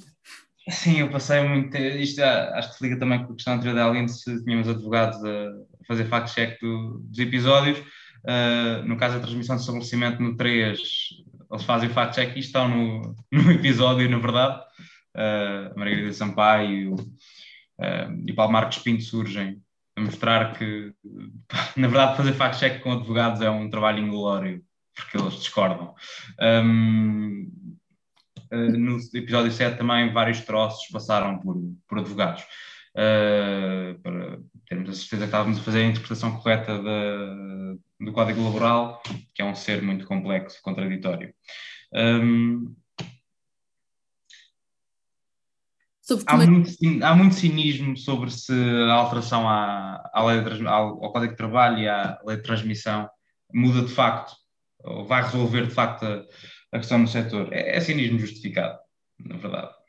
Um, o debate mas, mas, acho que há uma diferença entre o debate jurídico, uh, aquilo que se vai decidir ao tribunal de uh, se um posto de trabalho ali, aquele posto com seguranças, constitui uma unidade económica. E quando vamos aos tribunais tentar tomar a decisão se há transmissão ou não, é esse debate que é tido repetidamente, porque a figura da unidade económica é excessivamente abstrata, uh, ou é propositadamente uh, abstrata. Um, mas, na verdade, a mudança na lei tenta resolver isso antes de haver o debate sobre a unidade económica. Tenta dizer, independentemente de haver uh, uma unidade económica ou não, independentemente desse debate todo, mesmo que a definição acima não se aplique, nós dizemos que se aplica. Uh, nós dizemos que quando um contrato de trabalho muda de mãos na segurança privada e nas limpezas e nas cantinas, isto aplica-se. Um, agora, isso abre uma inconsistência na lei, eventualmente, se isto for a tribunal, vão haver ali problemas e isto cai tudo. É, é, é possível. Mas, na realidade, o problema resolve-se em grande parte se o método de transmissão fosse standardizado entre contratos coletivos de trabalho. O verdadeiro problema que apanhamos no, no E2, no episódio 2 e no episódio 3 não é que não seja feita a transmissão, é que as empresas discordem sobre se há transmissão ou não e cada uma se refugie num CCT uh, eh, com uma interpretação absolutamente oposta da transmissão. Uh, se, eu, diria que temos isto resolvido uh, quando um dos contratos coletivos de trabalho cair em tribunal, como caiu em 2017, 2016, 2017, parte do contrato da AES e da AESIRF na altura por desafio judicial da Strong, uh, e foi isso que fez as alterações no contrato coletivo da AES com o Estado, foi porque a anterior cláusula de transmissão caiu em tribunal, uh, e acho que a questão aqui é se a AESIRF uh, eh, negociar de novo com a ASP e estão a negociar, já chegaram a um entendimento, a um princípio de entendimento para o contrato coletivo de trabalho para este ano, um, e se publicarem uma nova norma de transmissão do estabelecimento, continua a dizer que não há transmissão, isso, a partir do momento em que isso for resolvido em tribunal e morrer a questão ali e se decidir esta norma assim não pode funcionar assim, a que se vai aplicar ao setor todo é que passar por portaria da AES e do Estado, normaliza a questão no setor. Acho que a grande resolução é essa. Acho que o debate jurídico de se devíamos ter transmissão ou não se mantém, não fica resolvido. Tínhamos que ter uma reinterpretação do que é a unidade económica para ficar resolvido, ou acrescentar um novo critério ali. A lei não resolve o debate jurídico, mas acho que, acho que há boas hipóteses de resolver o problema prático. Com isto, com o facto de Nuno continuar a falar com siglas e não ter necessidade de se explicar, nota-se que ele nunca saiu da série, nunca vai sair. Uh, Ricardo, Sim, que... desculpa, ias-me pôr essa pergunta também, não é? eu acho que o Ricardo também pode falar sobre essa questão de primeiro, uh, fact-checking, como é que funcionou este processo e, e, na verdade, o que é que nós mudamos depois dele, porque nos apercebemos aqui de um, de um problema na maneira como estávamos a fazer este fact-checking, e uh, como é que se reage ao Rui Brito Silva?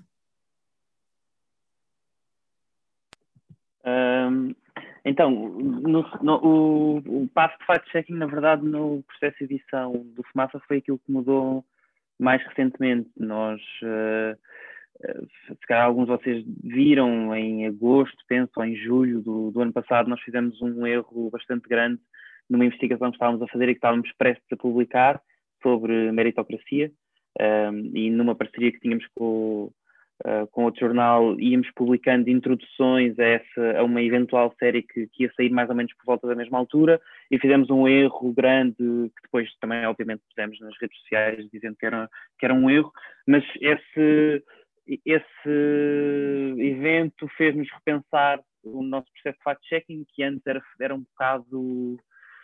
Não, não, sei se era um passo na edição, era mais uma coisa que acontecia enquanto a edição estava feita pelo editor da, da peça. Uh, e isso fez-nos um bocado repensar uh, como é que isto se fazia. Fez-nos também depois, mas por, outra, por outras razões, uh, suspender essa série, essa investigação sobre meritocracia, por isso é que ela acabou por não sair nessa altura e de pegar nela no futuro, mas fez-nos repensar esse passo e aquilo que fizemos foi pá, ir ver uh, quem é que fazia o melhor processo de fact-checking no mundo? Quem é que as pessoas, os jornalistas diziam que tinha o melhor processo de fact-checking no mundo e como é que era?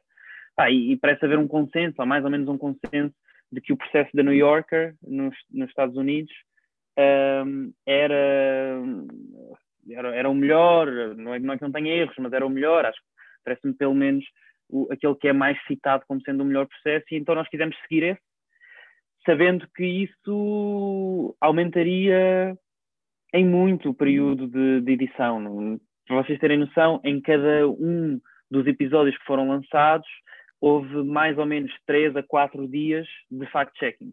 Seja, depois de tudo estar escrito, editado, várias vezes, revisto, frase a frase, palavra a palavra, incluindo uh, edições comigo, com o Nuno e com o Pedro, onde uh, reescrevíamos e reescrevíamos e reescrevíamos frases lado a lado na mesma sala durante dois dias seguidos. Depois disso tudo estar pronto, uh, eu fazia fact-checking durante mais ou menos três, quatro dias e depois revíamos outra vez tudo e trazíamos o Bernardo para rever partes onde nós não tínhamos bem a certeza como se aquilo era justo ou não era justo.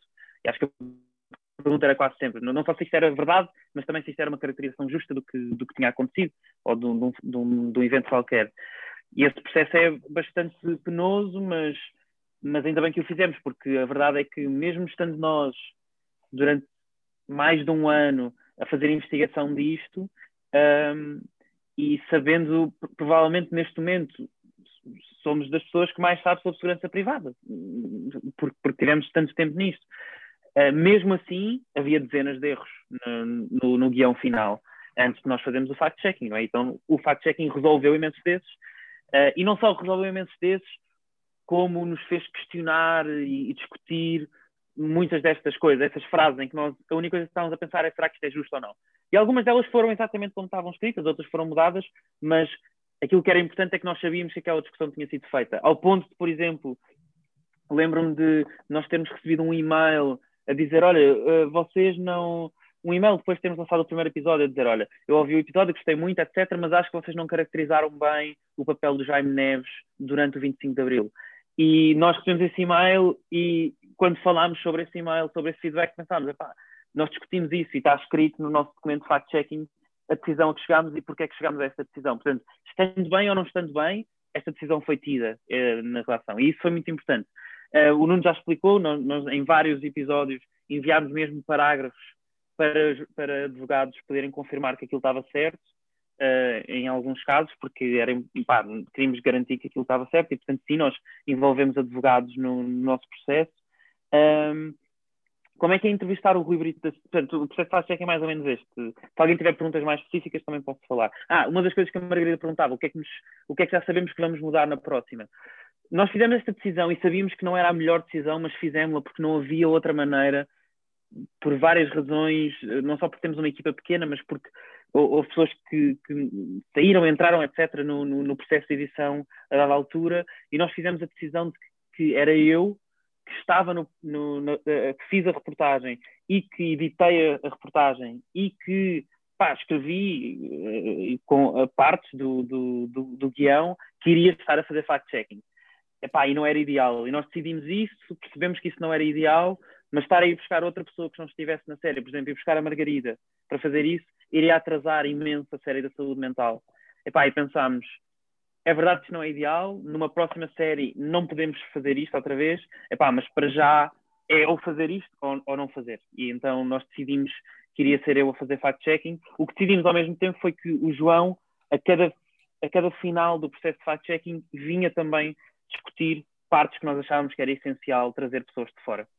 Pronto. Um, como é que é entrevistar o Rui Brito da Silva, uma personagem como o Rui Brito da Silva. Mais uma vez, eu, eu, eu, costumo ser a pessoa que nas entrevistas não tem assim grandes emoções. Eu vou lá, eu sinto que entro num, num, num processo de ator em que pá, eu estou ali para fazer o meu trabalho e não interessa muito uh, pronto, o que é que a pessoa à frente está tá, tá a sentir, a não ser que a não ser, tenho que me responder a essa série de perguntas, eu quero encaminhar isto para, uma, para um certo lado que é, é, é interessante pensar também nisto, porque eu lembro-me que saí do, do, do Rio Brito Silva a sentir-me super mal porque eu sabia que aquela entrevista tinha sido super importante para nós numa série de coisas. Eu já eu saí de lá a saber esta frase vai entrar no, no, no teaser, eu tinha a certeza que aquela frase no final da entrevista ia entrar no teaser, pá, só que ele tinha chorado na, na, na entrevista, não é? Epá, e, e, ou seja, claramente para ele foi também muito difícil aquela entrevista, porque ele, eu acho que o Rui Brita Silva uh, ficou, encarou uma série de coisas que ele tinha feito e que tinham tido um impacto muito negativo no setor e que ele não e que ele não sabia até aquela entrevista, ou pelo menos não se tinha inteirado. E, e pronto, mas então, eu, fiquei, eu lembro-me de, de, de, comentar com o Pedro e com o Nuno a seguir dizer, pai, estou-me a sentir mal porque eu, eu, eu, sei que há aqui imensas coisas que nós vamos retirar e vão ser boas para a investigação, mas eu sei que ele se ficou a sentir mal, até discutimos isto do género. Então como é, como é que se faz quando se sabe que há uma entrevista que vai ser publicada, que, vai, que é importantíssima e é de interesse público, mas vai fazer com que uma pessoa se sinta mal ao ouvir aquela entrevista e tivemos aí uma discussão sobre isso. E eu lembro-me que durante algum tempo, quando nós estávamos a ouvir o teaser e a editar o teaser e não sei quais, os, até os teasers têm este processo de edição, mas pronto, estávamos a ouvir, e eu lembro de ouvir aquilo continuamente e ouvir aquela parte onde o, onde o Rui Brito Silva diz desliga, desliga o microfone, desliga o microfone. E, e depois aí nós realmente desligamos. Quem ouvir a entrevista toda que está nos extras consegue depois ver que pronto, desligamos e depois voltamos outra vez à entrevista.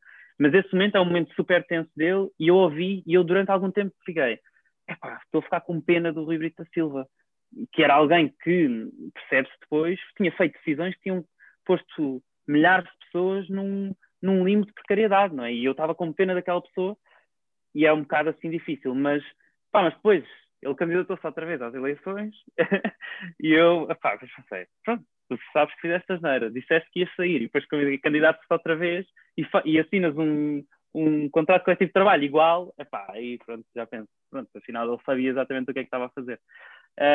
Mas pronto, uh, usualmente o Nuno, o, o, Nuno é claramente a pessoa que faz entrevistas e que se irrita mais, e, e talvez essa entrevista tenha sido mais difícil por causa disso. Mas agora, como é que se sai disto? Eu sei que tu não me perguntaste essa pergunta, mas para mim, como é que se sai disto? Até acho que é mais fácil de responder, que é sai-se muito facilmente porque eu já estava completamente farto de segurança privada. E acho que estávamos todos um bocado já fartos disto. Sim. E eu queria mesmo passar à próxima. Eu queria, e, e neste momento já, já estou a fazer a próxima, devemos dar novidades também sobre isso.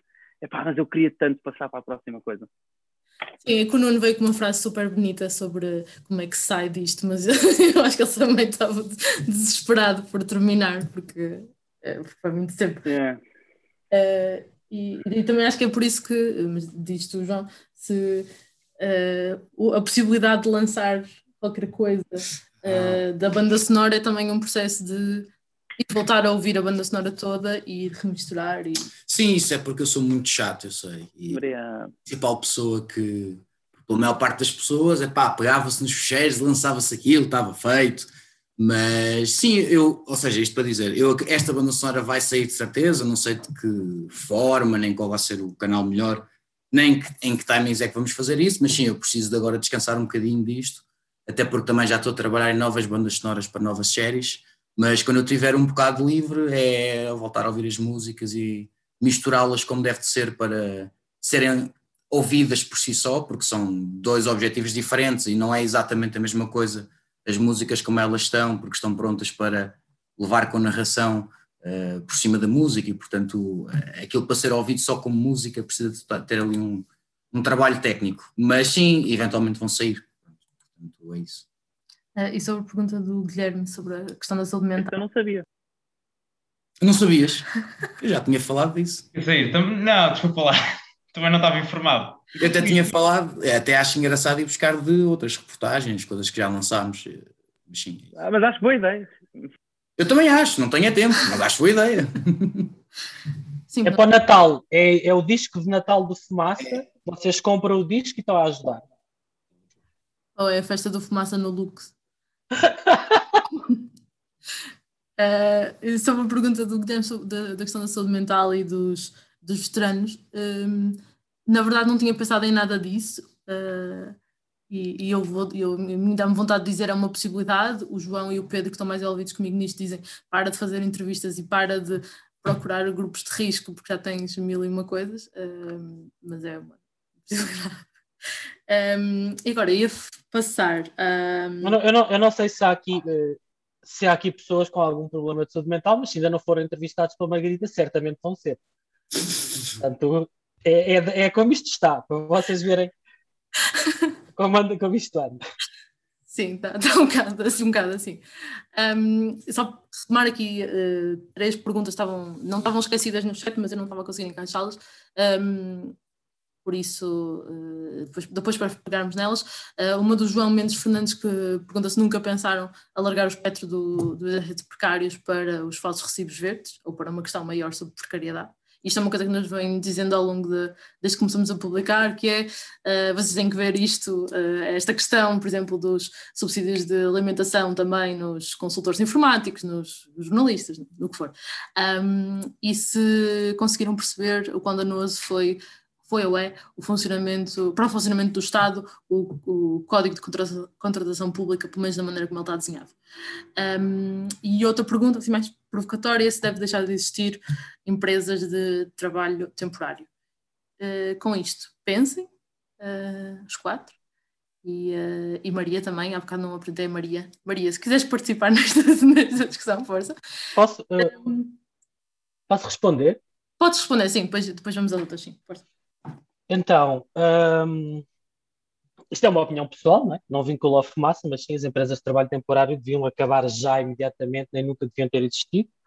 Uh, são única e exclusivamente uh, organizações jurídicas que intermediam trabalhadores uh, e servem para os deixar na precariedade.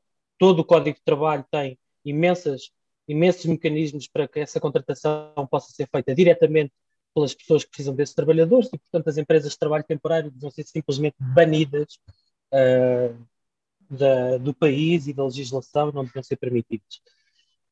Depois, uh, em, em, relação a, a alargarmos isto sobre os falsos recibos verdes, um, ah, eu acho que, uh, é, é, na verdade, nós nunca vamos conseguir trabalhar sobre todas as realidades. Nós fizemos um, um trabalho parecido sobre Uh, falava também da questão da precariedade numa entrevista sobre a precariedade na ciência e da forma como as bolsas são utilizadas para, para uh, perpetuar uh, não, a não contratação de investigadores e para os deixar sempre de uma forma absolutamente desprotegida. Também fizemos um trabalho sobre os técnicos superiores de diagnóstico e terapêutica que têm alguns problemas bastante similares, alguns deles trabalham para, para o Estado. Uh, portanto, na verdade, isto dos seguranças é, é um setor, foi o setor em que pegamos, se tivéssemos pegado no setor das cantinas públicas ou das limpezas, certamente seria a mesma, a mesma conclusão, e eu acho que em outros trabalhos, uh, para nós é muito importante sempre a questão da, uh, do direito dos trabalhadores e da lei laboral, e certamente haveremos de fazer isso. Agora, não vamos certamente agora ter aqui uma série por cada área específica, isso acho, acho que, que não vai acontecer. Só para deixar um input que não sou abolicionista de empresas de trabalho temporário, nada contra. Alguns problemas com a forma como trabalham, mas não destruía todo o setor. E sobre o Código de Contratação Pública? Acho que foste tu também que tiveste mais uh, a olhar para isso. Sim, eu sou do tipo de pessoa que gosta de ler o Código de Contratação Pública. Um, Acho que o Código de Contratação Pública em si não é danoso. O Código de Contratação Pública é um, tem uma série de ótimos princípios. Uh, acho é que depois fica por muitas meias medidas.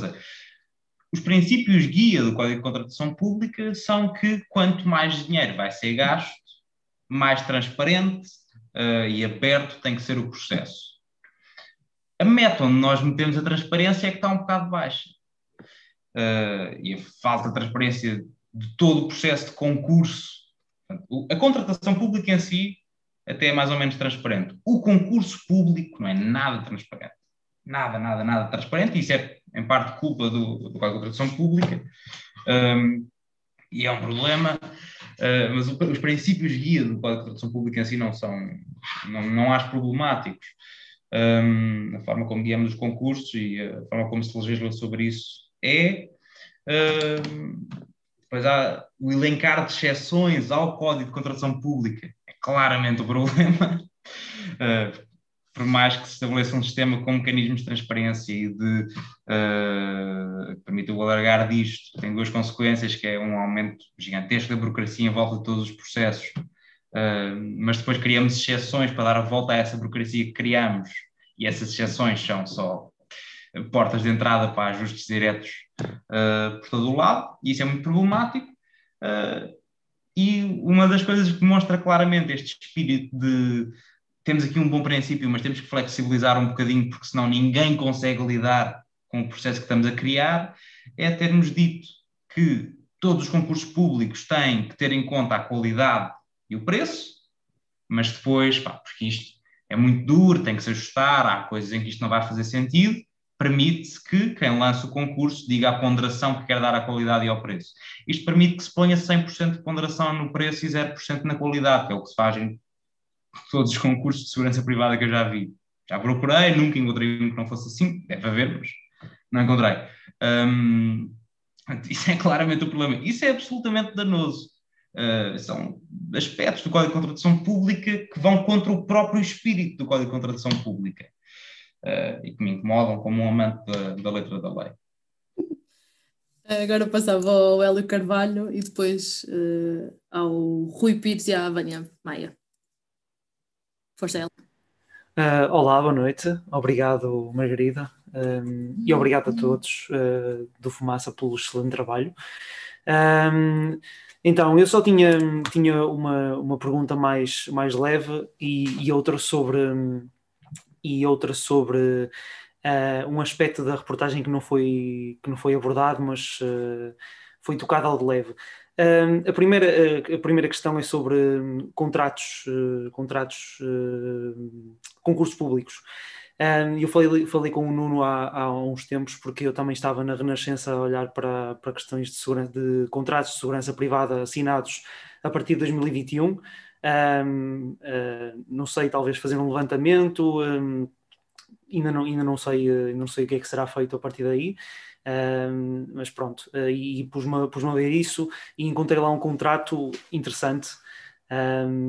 há muitos contratos interessantes no, no, portal base, como vocês já devem ter percebido ao olhar para, para centenas, se não milhares deles, e, um, e, o contrato é, foi assinado em fevereiro, acho eu, que era para um, segurança privada aos sábados no Tribunal, no Tribunal Constitucional, que era o último sítio onde eu imaginaria uh, serem, uh, serem contratados seguranças privados.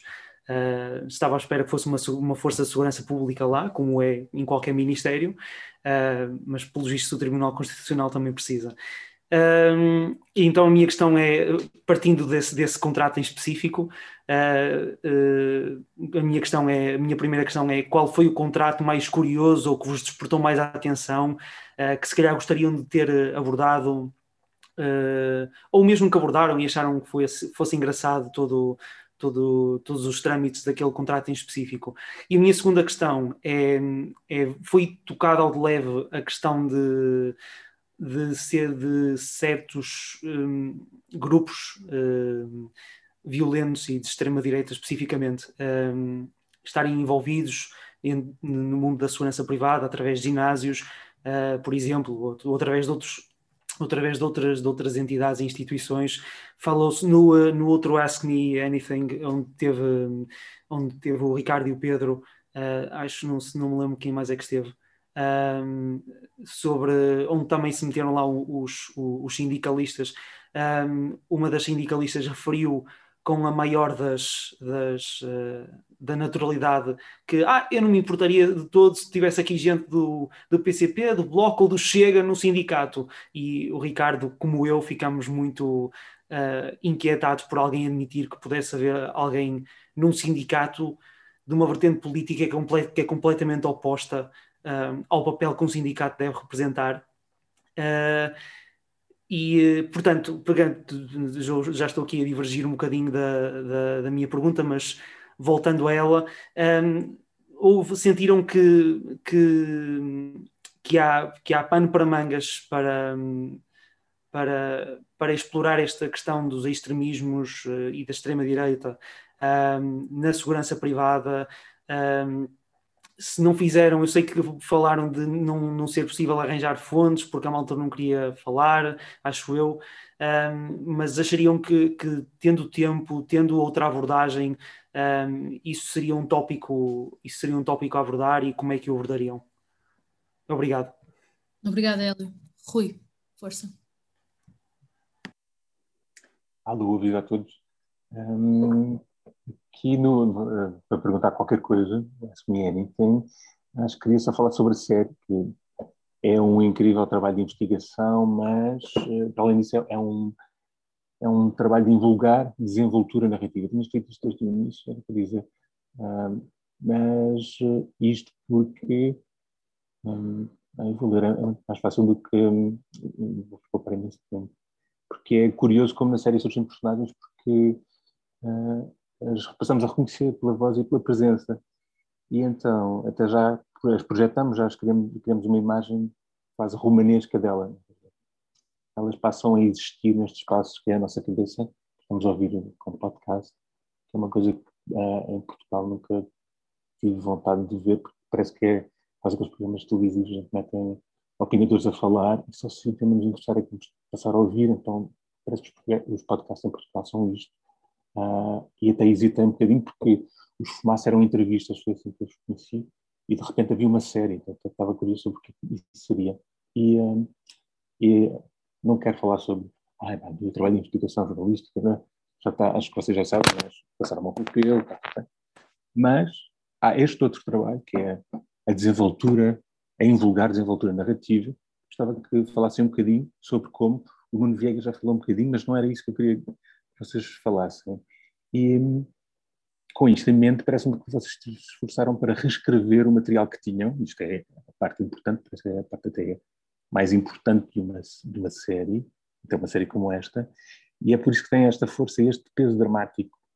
É, isto foi o que eu achei mais, foi o que mais me impactou e que me fez suportar todas as semanas estar a ouvir, porque não era um apoiante, agora já sou, não, não era um apoiante de fumaça, para esperar todas as semanas por um novo episódio. Era uma coisa que eu ansiava, era a primeira coisa que fazia logo assim que acordava, ver já posso descarregar. Não, não está. Eles ainda não acordaram, são oito da manhã, eles não acordaram, não meteram isto. Pronto, por exemplo. E então, tenho duas perguntas, se calhar é, está tudo no mesmo sítio, mas é diferente, que é sobre o tom, sim, o tom com muitas aspas, da série. E eu não sei se isto é o tom, não sei se é a mesma coisa. A outra coisa é a ironia, e acho que isto está misturado. Com a parte agora, que é, agora como ouvi o Nuno Viegas a falar, eu achei que isto é a personalidade do Nuno Viegas projetada sobre a série. Mas eu acho que não é isto. Acho que é outra coisa que se esforçaram para, para, para esbater, para refletir, para, para que ficasse plasmado na série. Caso contrário, era como se tivessem dado o microfone de Nuno Viegas, ele ia para casa e isto, mas não, não foi isto. E então, queria que falasse um bocadinho sobre o tom da série, que é a narração, e depois sobre a ironia ou a narração, até o que quisessem chamar, eh, que pode soar a cinismo. Não estou a encostar à parede, queria só que falassem sobre isto, porque o Ricardo estava há bocado a falar um bocadinho sobre isto, que é o Rui Brito, aquele tipo do sindicato que tinha chorado, não sei o quê. Da Silva. Rui Brito da Silva. Rui Brito da Silva. E agora, já passaram duas semanas, já me esqueci de alguns nomes das personagens. Mas, mas a voz delas, eh, eu não, não, não sonho com elas, mas uh, tenho-as muito vividas. Por causa das 8 horas, 7 horas, de, mais 9 horas da série. E gostava que falasse um bocadinho sobre isto, porque uh, vou dar assim um termo de comparação só para perceberem claramente o que é, que é isto que eu estou a falar, sobre o cinismo, que acho que é, parece que o espaço mediático, a televisão, a sociedade em si, se tornou, isto era uma coisa que estava a fazer pensar muitas vezes enquanto ouvia a série, que é, parece que a sociedade se tornou um bocadinho cínica, que é, digamos, este um bocado do Big Brother, estamos a cagar, o que é que estamos a dizer, o que é que estamos a falar. E eu achei isto interessante, mas, ah, mas porque há, há, há, qualquer coisa que tem a ver com isto, que é, vocês estavam com estas personagens, sobretudo o Paulo, vocês estavam, notava-se que havia uma empatia, que estavam com ele, tipo, quase pareciam amigos, não é? Parecia que ele os tinha quase encomendado a reportagem. E de repente, quase como se espetassem uma facada nas costas deste pessoal. Pronto, o Ricardo já falou um bocadinho sobre isto, mas gostava que explanassem um bocadinho mais, porque acho que tem a ver com a falta em Portugal de escrutínio, que vocês já começaram a falar, e a falta de transparência. Isto não parece nada normal, e se calhar é um desconhecimento do, do papel do jornalismo. Gostava só que tentassem falar um bocadinho sobre isto, porque parece que é, é isto, entre outras coisas, além da desenvoltura, invulgar desenvoltura narrativa, que acho que é a coisa mais que me toca mais, que faz a série destoar completamente tudo o que eu tenho visto, ouvido em Portugal. Com raras exceções, talvez exista o, o Pedro Coelho, que tem este, esta coisa do tom, a primeira coisa que estava a falar. O Pedro Coelho parece ser um bocadinho isto, aquele repórter da CIP de investigação. Parece que não gosta muito dele assim, não consigo perceber muito bem, porque ele parece que está sempre colocado em questão, não sei. Pronto, deixava-vos com isto. Se pudessem, talvez, falar um bocadinho mais. Obrigada, Rui. Uh, Vânia, força. Olá, boa noite a todos. Uh, é muito bom fazer parte da comunidade de Fumaça. Uh, eu queria voltar um bocadinho atrás, que já referiram, mas eu gostava de vos ouvir um bocadinho mais em pormenor sobre a questão do fact-checking. O Pedro Miguel Santos sabe que eu tenho este fascínio pelo vosso processo de fact-checking, porque acho que de facto são o único meio em Portugal que o faz de uma forma sistemática, que tem de facto uma estrutura montada e pensada para isso. Uh, e, portanto, eu gostava, para já, se calhar, saber um bocadinho o que é que o modelo da New Yorker tem de tão especial para vos servir de inspiração. E depois gostava de saber um bocadinho a parte mais prática, ou seja, uh, voltam a ligar aos entrevistados, por exemplo, para confirmarem uh, declarações? como é que é essa parte prática do fact-checking? Era sobre isso que gostava de vos ouvir. Obrigada. Obrigada, Vânia. Incrível ver a quantidade de jornalistas que são hoje nesta conversa. Um, Pois é, é preciso dizer que a Vânia é jornalista e que o Rui é realizador, por isso é que ele adora a parte da narrativa, não é? Eles não se apresentam e acham que nós não os conhecemos. E o Hélio também aqui... é jornalista, não é? Exato, mas nós aqui somos pela transparência, meus amigos. Nós somos cidadãos, vá lá. um, uh, eh, Nuno, uh, sobre o contrato mais curioso que, que encontraram.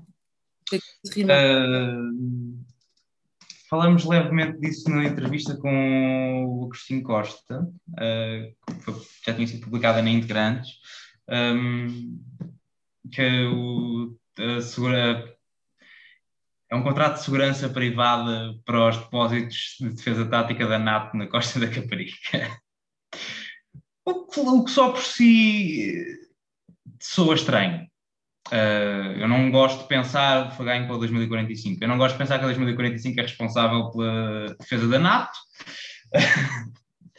uh, na prática, aquilo provavelmente quer dizer que eles fazem a portaria e a parte relevante do depósito em si tem militares ou polícias, mas eu vi o contrato e o meu coração parou uh, por um momento e depois fui procurar para ver, tipo, ah, será que havia seguranças privadas em tanques e não encontrei? Ah, ok, pronto. Ao menos isto. Esta não é, esta não é com eles. esse, foi, esse foi o que me chamou mais a atenção. Mas oh, oh, eu queria só dizer uma coisa, eh, porque o Hélio disse que ficou espantado com a questão da, do Tribunal Constitucional, não é? Mas, na verdade, todos os tribunais deste país são vigiados por seguranças privados e todos os ministérios também, exceto da Defesa e exceto da Administração Interna. Portanto, na Defesa estão os militares e na administração interna, se eu não me engano, está a PSP. Mas todos os outros têm uh, estruturas uh, e contratam empresas privadas. Portanto, isto é uh, a coisa mais banal da vida, entrar num tribunal e ter lá uma empresa de segurança privada a revistar pessoas. Aliás, alguns dos tribunais a que nós fomos para consultar os processos que tiveram na origem deste trabalho, na verdade, eu lembro-me de comentarmos ao sair as falhas de segurança brutais, porque se algum de nós quisesse entrar lá com uma bomba ou com uma pistola e matar um procurador ou um juiz, certamente teríamos conseguido fazer se estivéssemos minimamente treinados para isso. Uh, portanto, é, é, é, estranhíssimo como é que uma coisa dessas ainda não aconteceu em Portugal, porque aquele nível de, de, de segurança é bastante ridículo. O povo é sereno. Pedro, já que estás a falar, fala-me da questão do, da extrema-direita. Eh, era uma questão que no uhum. início, quando começaste a pensar esta série, era uma questão que importava imenso e que querias muito ir atrás, não é? Sim, uh, eu acho que eh, quem, quem nos ouvir na, no primeiro episódio e quem for uh, lendo e acompanhando aquilo que nós escrevemos da série, nós mudámos o rumo da série. É? Eu acho que se nós tivéssemos ido pela coisa mais óbvia, e a coisa mais óbvia seria fazer uma associação entre. E foi por aí que começámos, na verdade. A proposta Uh, o pitch inicial que nós tínhamos era porque é que há esta violência na noite, quem é que são estas pessoas, uh, porque é que há sempre situações de crime, de droga e tudo mais. Não só a entrevista com o Agostinho Costa, uh, que, foi, que era o número 2 da, da, GNR, nos explicou um bocadinho disso, como o facto de termos percebido que havia que o problema estava no dia e não estava na noite. Eu acho que se nós tivéssemos insistido em fazer esta investigação, focando em algumas, talvez centenas, diria, não sei se serão milhares, de pessoas que estão ligadas a atividades criminosas e usam a noite para desenvolver essas atividades criminosas, ou seja, não é o facto de serem seguranças de discoteca que os torna criminosos, é o facto da noite, sejam seguranças ou trabalham lá dentro a servir bebidas ou até sejam donos daquilo, é um meio propício para que se acobertem um conjunto de atividades ilegais. E claro que algumas dessas estão ligadas a movimentos de extrema-direita, isso estava nos relatórios de segurança interna, uh, estava na relação entre isso e alguns, uh, uh, algumas organizações tipo os Hells Angels e os Bike 1%, mas isso é de facto a ponta do iceberg daquilo que é um problema de um setor que tem 40 mil, 45 mil pessoas uh, com autorização para trabalhar. E eu acho que foi muito inteligente da nossa parte uh, termos percebido que íamos cair num erro, íamos cair no óbvio, íamos se calhar dizer alguma coisa que a maior parte de nós empiricamente até acha que é normal. Ah, claro, claro que esses gajos brutamontes têm que estar ligados a um conjunto de coisas ilegais ou não. Uh, e nós percebemos que, que não, que não fazia sentido ir por aí e foi por isso que nós explorámos essa, essa narrativa, uh, embora tenhamos chegado a falar com, com pessoas que, que, sim, que nos contavam todas as histórias que vocês possam imaginar, desde os tráficos de drogas, ajustes de conta, ou serem contratados por políticos, advogados, juízes para espancarem uh, uh, ex-amantes, amantes de maridos e mulheres, namorados de filhos e de filhas, tudo o que vocês possam imaginar associado a máfia uh, acontece, claro que acontece, mas isso é do domínio da criminalidade, não é, não é uma característica inata à segurança privada. Mas pano para mangas, ou seja, querendo o Hélio explorar isso? Ai, acho que se, se o Hélio conseguir fazer uma grande reportagem sobre isso é maravilhoso. Até conheço algumas pessoas que lhe posso dar o contacto. Então, mas, mas também, também acho que pode facilitar a vida se fores falar com o, o superintendente Patinete Gouveia que diz que sabe tudo e conhece toda a gente e sabe quem é que se porta bem e mal. Portanto, ele se calhar também te pode ajudar. Tudo. uh, para mangas, mas não é para fazer sozinho, aviso já. uh, não queres falar da questão do, do tom da série e das questões que, que, o, que o Rui foi levantando? Uh, isto foi uma coisa que nós fomos discutindo muito, não sei se exatamente aquilo que o Bruno disse, mas fomos discutindo muito ao longo da série. E eu? eu também quero só fazer uma pergunta depois ao Nuno. Esta é a minha pergunta de quem fez a série para outra pessoa, que é, Nuno, se puderes partilhar com o resto das pessoas o teu truque secreto para gravar boas narrações, ficávamos todos bastante agradecidos. Tem talento, eu sei, mas pode ser que o Nuno revele no final desta dissertação. Revelo. Um, eu abro com isso porque sinto que é algo que define o tom e não é uma invenção minha, não é todo uh, uma invenção minha, um, é algo, é um modelo clássico da, da rádio e de, das manhãs de rádio, uma tradição da Antena 1, uh, eh, que nunca se está em estúdio com, de calças fechadas. Com, pá, destrói completamente a narração, é impossível projetar. Portanto, a primeira coisa que eu faço naturalmente ao entrar em estúdio é desabotoar as calças e abrir a braguilha para libertar a caixa torácica para poder projetar devidamente e falar de forma pausada. E como se vê, funcionou. 12 horas de série, acho que a narração até passa. Portanto, não me venham cá com coisas. Eu, para mim, na próxima, já nem vou de calças para o estúdio. Ora, uh, em questão a relações de tom, sinto que seguem uh, nisto, não é? Um, gostei, gostei muito das perguntas do, do, do Rui. Um, há, há, em parte, um, se o Pedro escrevesse esta série, um, se o Ricardo escrevesse a série, o tom seria algo diferente.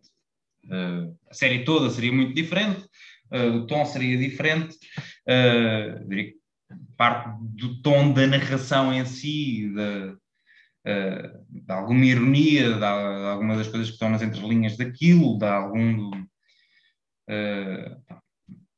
nos momentos em que puxamos levemente mais, mais a corda de forma mais gozona ou menos gozona, ou mais provocatória ou menos um pouco mais provocatória, um, são eu em, em, moderação e eu editado e eu reeditado, e também inputs da equipa toda e da construção disso. Uh, nós temos falado muito do tom uh, da série. Eu, eu, gosto do tom da série. O tom da série em si não me incomoda. Acho que a série é, pode ser desagradável para algumas pessoas em determinados momentos. Um, pode ser ofensiva para algumas pessoas em determinados momentos. Uh, há coisas que, escolhi, que escolhemos fazer que são patentemente desagradáveis. Uh, uh, quando escolhemos cortar o, o, a entrevista de Rui Pereira no momento em que ele diz vou responder a mais duas perguntas e fazem favor de não me interromper e terminamos aí o episódio, estamos a ser, estamos a ser é uma escolha de tom e de afirmação e é um statement narrativo uh, e de quem é que está em controle da história que se está a contar ali, quem é que está em controle de uma entrevista, um, acho que é reveladora do tom, da construção daquilo. Um, mas não acho que isso tenha sido excessivo na série. Uh, acho que é mais personalizado e mais opinativo do que se faz em Portugal. Não opinativo, mas mais um espaço de análise integrado na reportagem e na investigação e em que a análise e a reflexão que é pessoalizada e que tem que ser uma, uma projeção jornalística, que tem que vir de um ângulo e de um ponto de vista, é uma parte integral da, da série, era impossível uh, aquela série, não é impossível falar de segurança privada sem análise e sem ser pessoalizado, mas aquela série, aquela história para ser contada assim, exigia análise, exigia pessoalização. Uh, e cá isto é muito estranho. Eh, o Pedro Coelho faz, é uma boa referência, é uma ótima referência. As minhas reportagens favoritas é a reportagem do Pedro Coelho sobre a Ilha do Corvo, que é uma reportagem uh, antiga, pai, 2003, 2004, é uma reportagem super pessoalizada, é um ponto de vista, ele está a filosofar sobre a forma de ser e de morarem juntas as pessoas do Corvo e o facto de só odiarem todas e eventualmente uh, diz que vivem todos em ilhas sozinhos. Uh, é uma ótima reportagem. isso, cá há algumas pessoas vão, que trazem isso no nosso espaço de jornalismo literário, uh, Paulo Moura e condições assim, há, há, mais desenvoltura para isso, uh, mas ainda é estranho, uh, faz-nos impressão vê-lo assim, um, e quando nos Estados Unidos faz muito mais, e ir ouvir um podcast, uma reportagem em áudio nos Estados Unidos é personalizado, é na primeira pessoa, o jornalista está lá. Acho que isso faz com que o tom seja muito diferente. acho que a grande diferença de tom na série é que o narrador está, existe. Não, não é, o narrador não é uma figura abstrata que introduz RMs. Uh, o narrador está a contar uma história e puxa. Uh, RMs são registros magnéticos, são os sons que vêm de fora, uh, a tape. Um, o narrador não, não, não está a introduzir uh, pedaços de entrevistas. Uh, isso, para mim, é o, problemas base da construção das reportagens em rádio em Portugal e é que os narradores uh, introduzem entrevistas. Uh, há, estamos ali e tal, e entra 40 segundos de não sei quem, mas o outro diz que tal e entra 40 segundos de não sei quem. Uh, e aqui não é isso. Aqui estamos a contar uma história e quando as entrevistas são convenientes para o fazer, vem, e quando não, não a maneira mais útil de contar a história é pessoalizar e lidar e escrever e falar eu, falo eu. O episódio 8 abre com 15 minutos de narração, 20 minutos de narração. Nunca mais acaba, foi impossível de gravar. Uh, até temos áudios de julgamentos e coisas que não podíamos usar, mas, uh, uma escolha que se faz, é uma escolha estranha. Uh, gostei imenso da questão sobre ser sobre o cinismo ou a empatia daquilo. Eu, eu acho que já, já, já já fui uma pessoa muito mais cínica do que sou, há graus variáveis de cinismo da, da equipa do Fumaça e da forma de lidar com, com a investigação jornalística.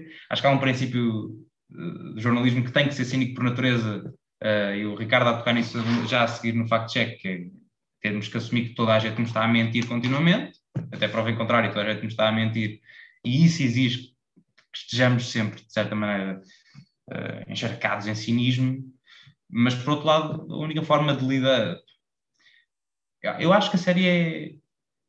Um, não é uma série otimista, mas acho que, é, acho que a história é empática. Uh, acho que é mais, é, é, mais empática do que cínica. A escolha de falarmos de violência só no episódio 8 uh, e, no fundo, passarmos 10 horas a contextualizar as nossas duas horas sobre violência.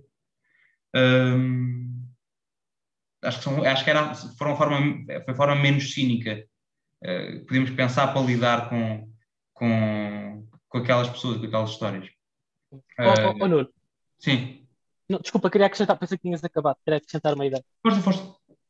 Não, eu, eh, eu percebo o, o, a pergunta do, do Rui, porque, eh, porque de facto eu acho que ele tem razão. Não há muitas, eh, não só não é hábito se fazer um tipo de, de peças e de reportagens, se tu quiseres, tão editorializadas de um ponto de vista em que tu tens, uh, uh, vais percebendo um certo tom e uma certa opinião, se tu quiseres, da, da pessoa que a está a narrar, mas há uma coisa que para nós é muito importante no Fumaça, que é que quem escreve uma série tenha lá a sua pessoa e a sua maneira de escrever. E, e, esse, e, isso é uma coisa que nós prezamos muito no processo de edição. Eu não escreveria a série assim, o Ricardo também não, a Margarida também não, mas na nossa edição, o equilíbrio que nós tentámos foi garantir que não destruíamos a maneira como o Nuno tinha escrito, e nós decidimos em conjunto que era o Nuno que ia escrever uh, o episódio, mas também garantir que aquilo cumpre os padrões eh, que nós achamos que são necessários para a fumaça e que toda a gente da equipa se revê num resultado final. Ou seja, que não há afirmações ou conclusões ou tons ou até palavras que alguma das pessoas não se reveja e nós tivemos discussões imensas eh, sobre o uso de palavras concretas, de expressões concretas, votámos a utilização ou não de determinadas expressões. Eh, bem, discutimos, berramos sobre algumas coisas. Só sobre o 25 de novembro. Exato. Eh, portanto, eh, isso se calhar depois o Ricardo até pode pegar, porque eu acho que também pode ajudar no processo de fact-checking. Mas há uma coisa que para nós é muito importante na, no Fumaça e no tipo de pessoas com quem falamos, que é não cabe aos jornalistas humilhar ninguém, nem fazer pouco de ninguém. E quando há pouco o Ricardo dizia que uma das coisas que nós nos perguntávamos sempre era é justa esta caracterização? é justo este título, é justo o uso destes adjetivos, por exemplo, para descrever esta pessoa? Nós fizemos muitas vezes essa pergunta porque uh, sabíamos que algumas pessoas que ouvimos e que falaram connosco, se calhar não estavam bem a ter consciência e noção daquilo que estavam a dizer ou da gravidade das coisas que estávamos a dizer.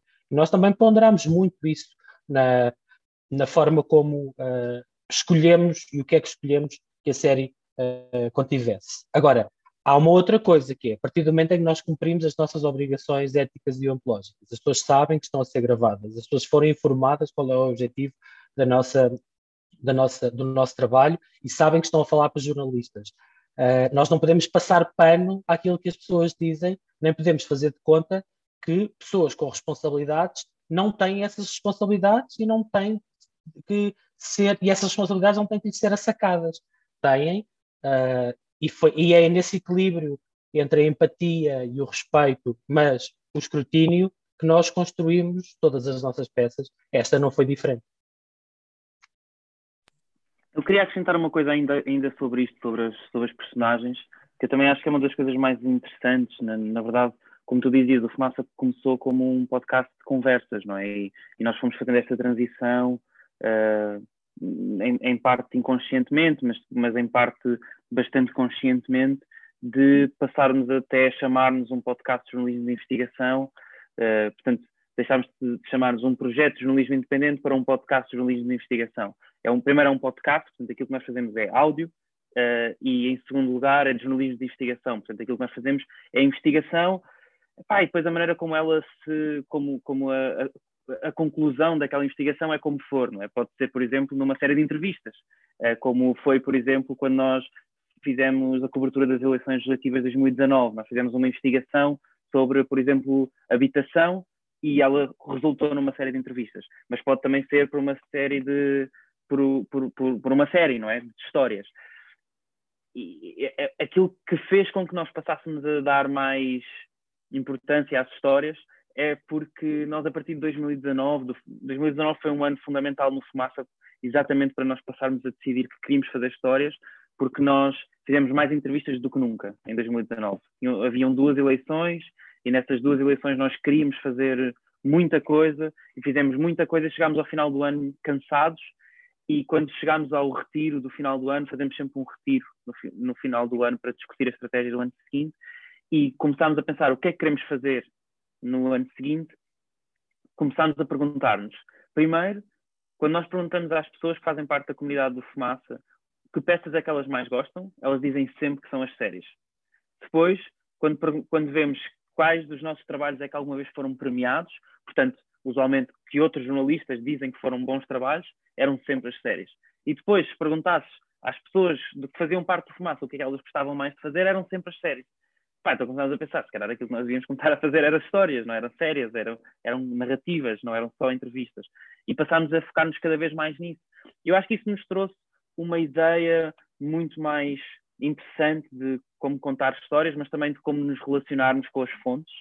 Quando antes a relação com fontes era muito mais um, uh, circunscrita a uma entrevista, ela chegava, a pessoa chegava ao nosso estúdio, sentava-se numa cadeira, nós fazíamos a entrevista e acabou. Agora nós começámos a ter uma relação com fontes muito maior e essa relação com fontes fez-nos a nós também criar uma relação uh, de quase de criação da personagem antes de tu, Rui, ouvires e pensares que aquilo é uma personagem. Para mim, o Paulo Guimarães já era uma personagem antes dela estar escrita numa história.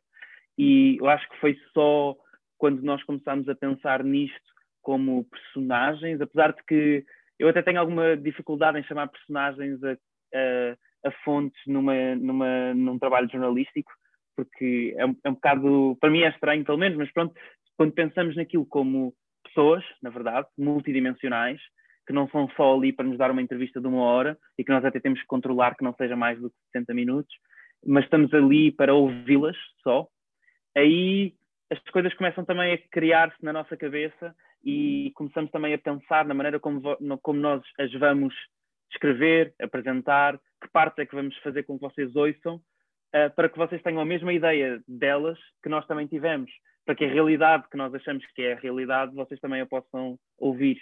E, portanto, e por isso é que, por exemplo, quando ouvem o Paulo Guimarães, a primeira coisa que ouvem é a história dele uh, contar quando o pai lhe deu dinheiro para ele comprar a moto uh, e ele comprou a moto e ou o pai comprou-lhe a moto e depois ele teve que lhe pagar o valor a cada mês durante não sei quantos anos e quando acabou de pagar o valor todo o pai tinha o dinheiro guardado para ele e deu-lhe o dinheiro. E, penso, e, para nós aquela história era o Paulo Guimarães uh, e portanto aquela história teve que ir para vocês. Agora aquilo conta alguma coisa sobre a segurança privada em Portugal? Epá, não conta assim nada especial mas fez com que provavelmente uma série de pessoas se quando ouviram o que o Paulo Guimarães tinha para falar sobre a precariedade no local de trabalho, o ouvissem de uma maneira completamente diferente, porque ele contou aquela história. E então, eu acho que isso, aí foi, foi um caminho que nós também fizemos e que tínhamos que fazer. Eu acho que, e a segunda coisa, tu tocaste um bocado, ou sugeriste isso, Rui, uh, é, é que eu acho que, e aí, aí pá, jornalistas ou contadores de histórias, pessoas que criam narrativas, vão ter ideias completamente diferentes. Mas para mim, não há nenhuma maneira mais uh, empática e de contar histórias do que em áudio, uh, só. Uh, porque eu acho que nunca se consegue ter a ligação empática com alguém a ler apenas uma transcrição do que a pessoa disse, ou a mesmo a vê-la a dizer isso quando não se está à frente dela mesmo fisicamente. E quando se ouve apenas, começas a imaginar quem é que ela é, que, como é que ela é fisicamente, onde é que eles estão, e todas essas coisas eu acho que só se conseguem em áudio e, e aí acho que aí temos uma grande vantagem. Uh, há de haver outras vantagens fazendo, sei lá, uh, vídeo, fazendo texto, etc. Mas aqui, pelo menos, essa vantagem está cá. Eu, como só fiz áudio na minha vida inteira de jornalista, que são cinco anos, uh, não, não, não sei como é que se faz de outra maneira, mas, uh, mas é por aí. E eu queria, a Margarida mandou uma mensagem privada que vocês não viram para eu passar disso para o fact-checking, uh, então eu, eu, queria passar. A pergunta da, da Vânia era basicamente, pá, explica exatamente como é que vocês fazem isso. O nosso processo de fact-checking, na verdade, é, é contínuo, é um processo contínuo, não é apenas este passo final que eu falei há pouco fazemos e que eu já vou explicar como é que fazemos, mas é um processo contínuo que também é parte, na verdade, desta construção da relação com fontes. Uh, é, por exemplo, se pensares, nós entrevistámos mais ou menos 40 uh, vigilantes, uh, em que em todas, ou em quase todas, sei lá, 90% dessas entrevistas, estão a mandar um bocado para o ar, mas em 90% dessas entrevistas, houve pessoas que nos disseram que fizeram alegações ou acusações contra os seus empregadores ou, ou ex-empregadores, uh, pá, nós tínhamos que garantir que tínhamos todos os documentos possíveis para uh, back, para provar uh, as alegações que eles tinham. E se pensar ah, que nós, as primeiras entrevistas que fizemos saíram, foram feitas há um ano e meio e que a série saiu só um ano depois, um ano e meio depois, uh, era para mim pelo menos impensável que nós só um ano depois, quando começássemos a escrever aquilo, é que fôssemos ligar a todas as pessoas e dizer, olha lá, tu há um ano disseste-me que a tua empresa te pagava o, o, as tuas horas extra em mapas de quilómetros no recibo de vencimento, manda-me lá esses recibos de vencimento. Pá, não ia funcionar.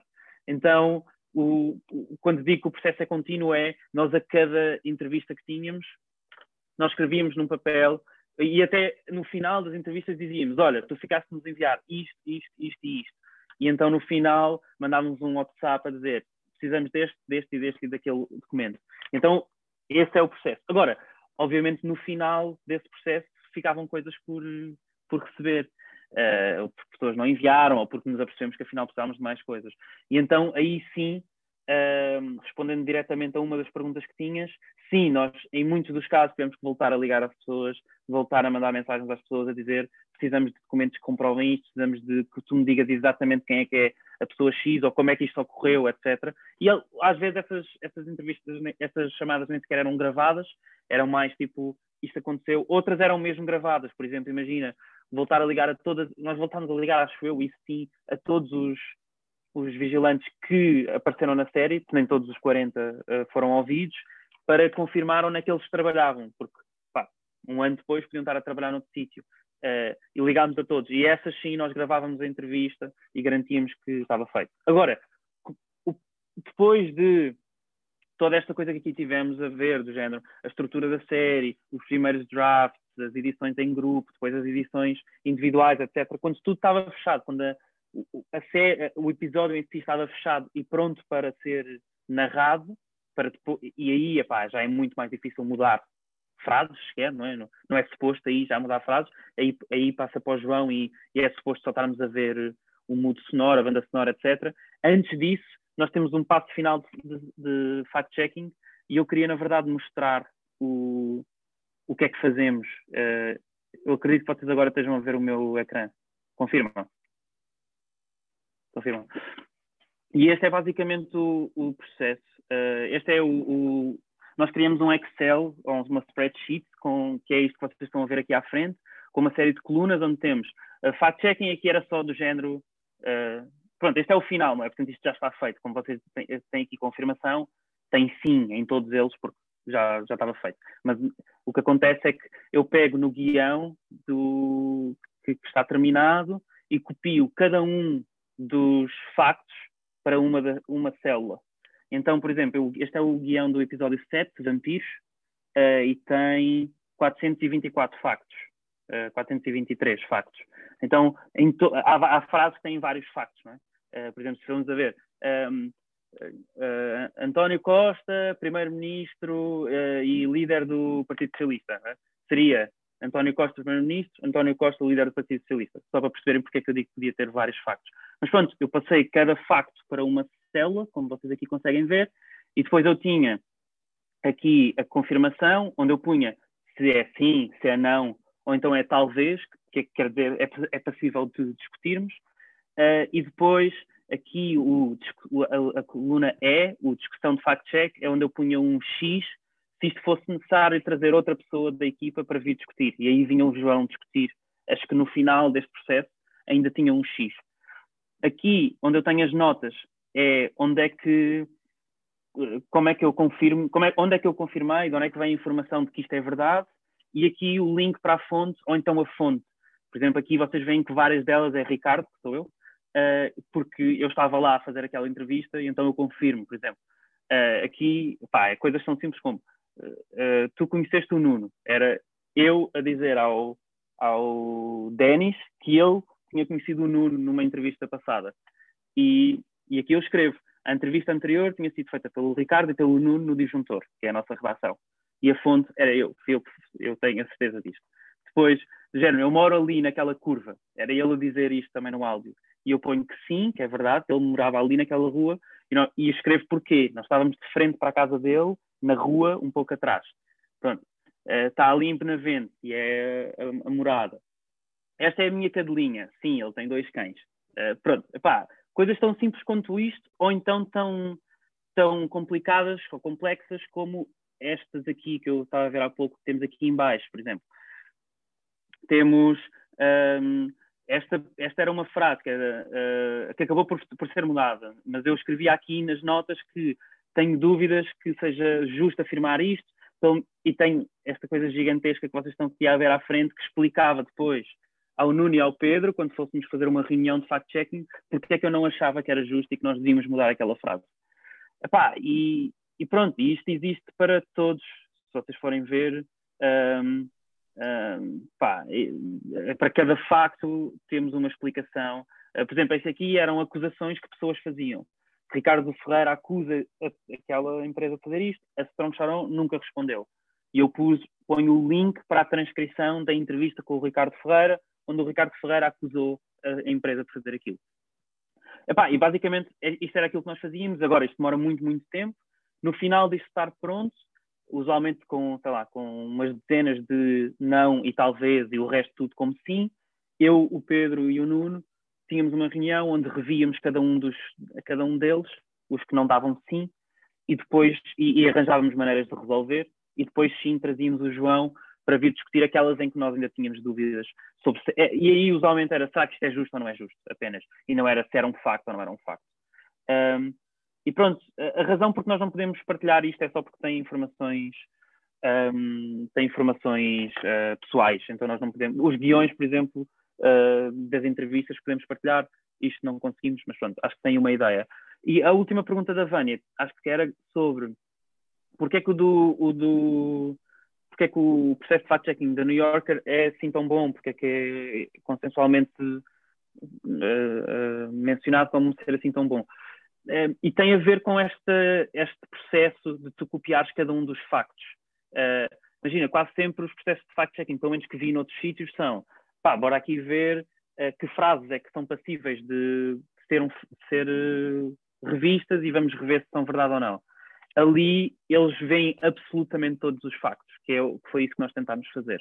Género, António Costa, Primeiro-Ministro, pá, todos nós sabemos que António Costa é Primeiro-Ministro, mas aquilo que nós fazemos é, eu tenho que ter uma fonte que mostre que o António Costa naquele dia era Primeiro-Ministro.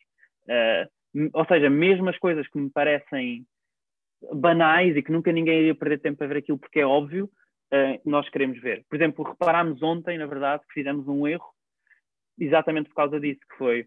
Ia dizer uh, isso, ia dizer para tu contares essa história. mudámos ontem, fizemos uma nota ontem, que foi a, a Maria Fernanda Campos, que era subdiretora do, do sub, uh, subinspetora-geral da, da ACT, que fala no episódio, pela primeira vez na série, no episódio 3, quando nós a entrevistámos e quando terminámos o fact-checking do, do episódio 3, ela era realmente subinspetora subinspetora-geral da, da ACT. E o episódio saiu, só que depois, entretanto, a inspetora-geral demitiu-se e ela passou a ser inspetora-geral interina e ela volta a falar no episódio 7. Pá, e quando eu fui ver o episódio, quando fui fazer fact-checking do episódio 7, o que eu fiz foi, pá, ela já falou no episódio 3, vou ao episódio 3, copiei uh, fonte, o link da fonte e pus no episódio 7. E em duas semanas ou três ela tinha mudado de cargo e portanto ela já não era a subinspetora geral. Epá, e pronto, e, e, nós, e nós só nos apercebemos ontem, não é? Nós só nos apercebemos ontem, exato. E pronto, e tem essas falhas, etc., mas pá, mas garantir que a, cada facto tem está tá confirmado tem, tem essas vantagens. Agora, seria impossível fazermos isto se nós não se, se não tivéssemos tempo para, para fazê-lo, não é? Porque demora quase uma semana a fazer cada episódio. Yeah, era eu queria, isso. Desculpem ter demorado. Eu só... Não deixou o. Não, eu queria só contar mais, mais uma história que é menos. Ou seja, isto é uma coisa séria e grave, esta, grave, tem a sua gravidade relativa, não é? Nós, ela era subinspetora, agora era inspetora, de facto foi um erro, só nos apercebemos agora. Mas pronto, é uma pessoa que está num cargo público, tem uma função e, portanto, isso tem uma importância. Mas aconteceu-nos uma outra coisa bem mais prosaica que obrigou e que nós só detectámos já o fact-checking estava encerrado e já estávamos a fazer a audição final, pré-final, antes do João montar tudo, que era o nome do rio que passava em Viseu, onde tivemos a conversa com o Rui Brito da Silva. E estava escrito Rio Paiva, e que é ainda, para, ainda por cima é o rio mais conhecido, mas o Rio Paiva não passa lá, é o Rio Pavia. Então isso obrigou o Nuno a ir gravar, já depois de estar tudo fechado, uma frase Pavia. a dizer que era o Rio Pavia, para desespero do João. E, e porque nós não fizemos. Exato, e porque nós não fizemos o fact-checking bem feito, falhou-nos esse, por exemplo. Ou seja, é que depois todos estes processos impactam no trabalho final e, e, naquilo que o João está a fazer, se antes da narração final e da montagem final, onde é suposto tudo o que ele já tem estar certo, estiver errado. É? Estamos a duplicar trabalho uh, e, e, por isso é que também, se nós não tivéssemos este processo, então seria um bordel, é? Porque estávamos constantemente a detectar erros quando estávamos a ouvir coisas e tínhamos que andar sempre a regravações. Um, agora, uh, três pessoas estão há imenso tempo à espera e depois as últimas três, para já, um, que é o Pedro Lopes e depois a Joana Pereirinha e o Guilherme Penedo. Pedro, força. Pedro Lopes, primeiro. Olá a todos. Boa noite. Uh, bem, eu, uh, muitas das coisas que eu queria perguntar já foram respondidas, entretanto, no tempo que estive à espera, uh, mas queria agradecer-vos este trabalho. Eu, há 10 anos que acompanho o setor da segurança privada, na parte sindical, não sou sindicalista, nem estou aqui a falar nessa qualidade. faço negociação coletiva e este setor é um setor muito complicado na negociação coletiva. Uh, adorei ver uh, uh, o vosso trabalho, porque realmente tudo que era feito, tudo, tudo que é trabalho jornalístico sobre a segurança privada tem perspectivas muito fechadas e muito erradas sobre o mundo da segurança privada. E aqui abordaram várias temáticas um, de uma forma muito interessante. É interessante também ver a vossa abordagem a pessoas com, com as quais eu, eu trabalhei e ver a forma como se comportaram junto de jornalistas e como não corresponde muitas das vezes com a forma como se comportam até em relação aos trabalhadores que têm a seu cargo. Um, e também no que diz respeito aos sindicatos. Atenção que o setor da segurança privada tem uh, esta a riqueza, entre aspas, de ter uh, três tipos de sindicatos completamente distintos a trabalhar no setor. Um sindicato mais focado na negociação, até que vocês abordaram ali uma altura em que havia luta por melhores condições salariais, porque não havia revisão no contrato coletivo de trabalho. Não é bem assim, porque houve uma revisão pelo meio apenas de uma federação de sindicatos, enfim, mas que foi muito polémica e que gerou muita batalha no, na, no sindicalismo. Depois o, o Estado, um sindicato enfim, com uma, uma, atuação mais conservadora na linha da, da CGTP, e um sindicato, um sindicato de redes sociais, não é? que resulta do, do fenómeno das redes sociais e que teve ali assim, um bocadinho eh, à mistura o lado patronal, uma das associações patronais. Também do lado patronal, uh, as coisas estão divididas de uma forma muito interessante, porque temos uma associação patronal que representa as grandes empresas e que durante muito tempo foram vistos como os bons da fita. Há pouco, uh, creio que foi o Tiago que referiu aqui a expressão bons da fita, mas durante muito tempo foram vistos como bons da fita porque eram os que, que tinham os separadores nos sites da responsabilidade social das empresas, então parece que são bons da fita por ter esses separadores.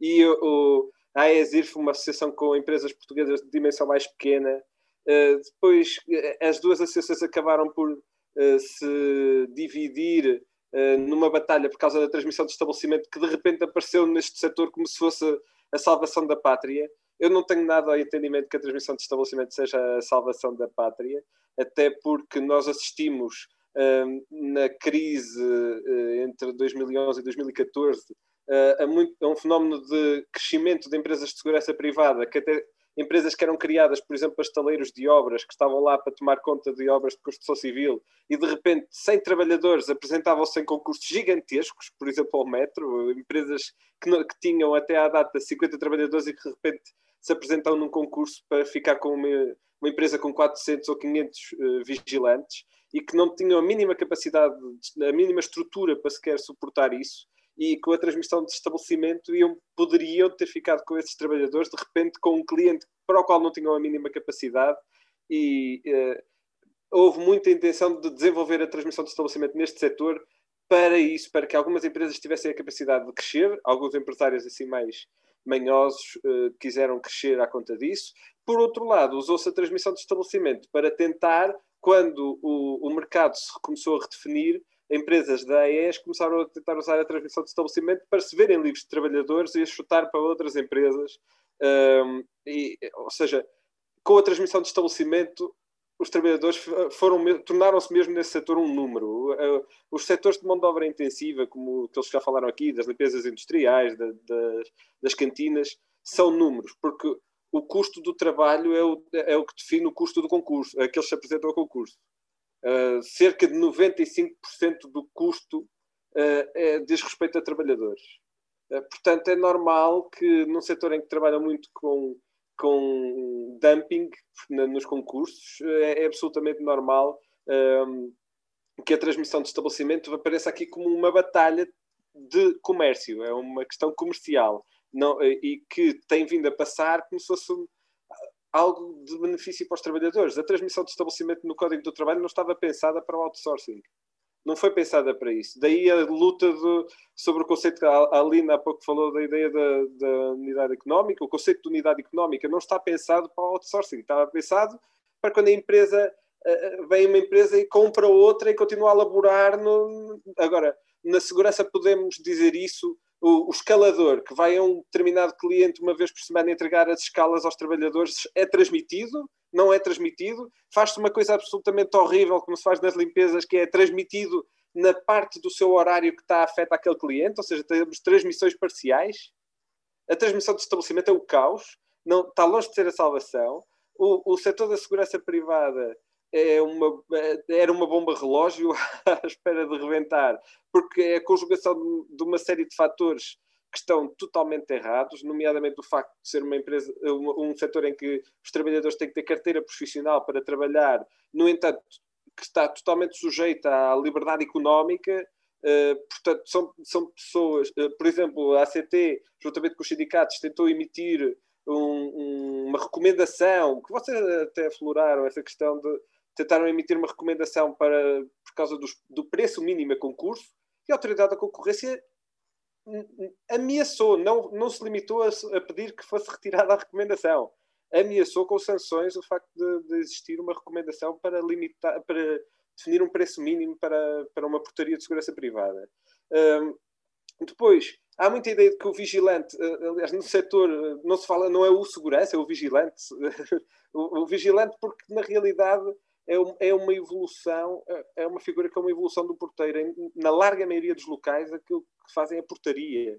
Eh, não, não fazem trabalho, não, não têm um trabalho de, de alternativa à segurança pública. São porteiros eh, que, se formos para a grande distribuição, são porteiros que fazem reposições em, em prateleiras de produtos, são, eh, enfim, é, é, um, é um setor que está sujeito em que os trabalhadores estão sujeitos não só à sua entidade empregadora, mas também às exigências do cliente eh, no qual estão a trabalhar. Eh, e enfim, não, não queria perder, isto, esta é uma matéria que me, que me diz muito, porque enfim, acompanho todos os dramas. Só uma nota em relação ao subsídio de alimentação, que é um, ou ao intervalo de descanso, ao intervalo de refeição, que resulta do Código do Trabalho. O Código do Trabalho abre a porta à segurança privada não, é, não foi uma questão negocial. Eu, eu tinha uma guerra quando entrei na, neste setor com um advogado que infelizmente já faleceu, que representava uma das associações patronais, o Augusto Moura Paz, que cada vez que eu dizia que era uma vergonha não haver intervalo de refeição, ele respondia sempre: vá dizer isso ao, ao, à Assembleia da República, não tenho nada a ver com isso. Respondia sempre assim, porque, enfim, estava no código o espaço que lhes dava, que lhes permitia isso. Agora, hum, só uma nota, eh, uma nota final. O, o setor eh, está muito, eh, está muito dependente da forma como o, os parceiros sociais se, se relacionam entre si. é muito importante a relação dos parceiros sociais e é muito importante o papel do, do, dos sindicatos, a forma como os sindicatos se relacionam entre si. As condições de trabalho no setor pioram quando há divisão entre sindicatos e melhoram quando há união entre sindicatos. Uh, e, e, o que temos vindo a assistir, aliás, é um esforço do lado das associações uh, de empregadores do setor de divisão das estruturas sindicais para exatamente enfraquecer os trabalhadores, porque nós vimos que tivemos uma altura de união da parte dos sindicatos e que no espaço de dois anos houve mais de 20% de aumento dos salários, e uh, assim que se começou a assistir a uma certa estabilização do setor, que até deu origem a uma coisa engraçada, que foi, há uma portaria de condições de trabalho do setor administrativo, que é emitida pela, pelo uh, Ministério do Trabalho, que tem a categoria de vigilante com um salário cerca de 150 euros inferior ao salário do vigilante da contratação coletiva. Portanto, a, a, a coisa evoluiu de uma forma interessante e automaticamente sentiram a necessidade de fragmentar para uh, fazer perder a força uh, para os trabalhadores perderem força. E, uh, e por isso vos queria dar os parabéns pelo título que escolheram para, para esta série, para terminar, porque no, no, eu trabalho com sindicatos, eu estou absolutamente farto desta tendência dos sindicatos acharem que uh, precariedade é uma questão de vínculo. E este setor tem obrigatoriedade legal de, de contrato de trabalho para, para, se poder prestar trabalho na segurança privada. Tem obrigatoriamente de ter contrato de trabalho. E, no entanto, são ultra precários. Portanto, a precariedade não tem nada a ver com o vínculo e, por isso, Uh, não misturem com outros assuntos. Aí, quando vos dizem, fala de trabalho temporário, fala disso, ainda bem que falaram da segurança e escolheram este título, foi brilhante, porque é mesmo isso: é uma precariedade com segurança uh, jurídica. Portanto, com segurança jurídica no vínculo. Portanto, o vínculo não tem nada a ver com o conceito de precariedade. E obrigado. Obrigada, Pedro. Um, Joana? olá. Um, esta série teve assim um boom gigante na internet, como toda a gente viu, uh, por, por causa de tão incrível Dead. Ainda ninguém falou da imagem, mas a imagem está incrível uh, e toda a sonoplastia e a narração. Mas ter muita assim um boom tão grande na internet também significa que possivelmente tiveram muito muito feedback e com feedback também vem uh, críticas, umas boas, outras más. E eu queria saber que com estas críticas e com todo o feedback que receberam, se houve coisas que depois de terem acabado a, a série ou à medida que iam publicando os episódios, que viam que podiam ter feito diferente ou que vão, melhor, vão fazer diferente nas próximas séries. Uh, pronto, assim sabendo um pouco o que é que, o que, é que receberam de todo o feedback que receberam na internet. E outra coisa mais por curiosidade. Um, esta série falou de imensos temas e eu queria saber se alguém teve assim algum tema que por alguma razão de falta de tempo ou porque também já era, foi muito extensa, se gostavam de ter abordado mais por curiosidade ou se alguma coisa que pessoalmente gostavam de ter falado mais e que por escolha do grupo e assim não, não falaram. Pronto, era isso. Obrigada, Joana. E só lembrar uma coisa que já era suposto ter lembrado há 40 minutos, que é nós já passamos, obviamente, o tempo das duas horas, uh, por isso estejam à vontade para, para saírem se quiserem. Nós vamos continuar a responder às perguntas até não, até não haver mais um de nós cair para o lado.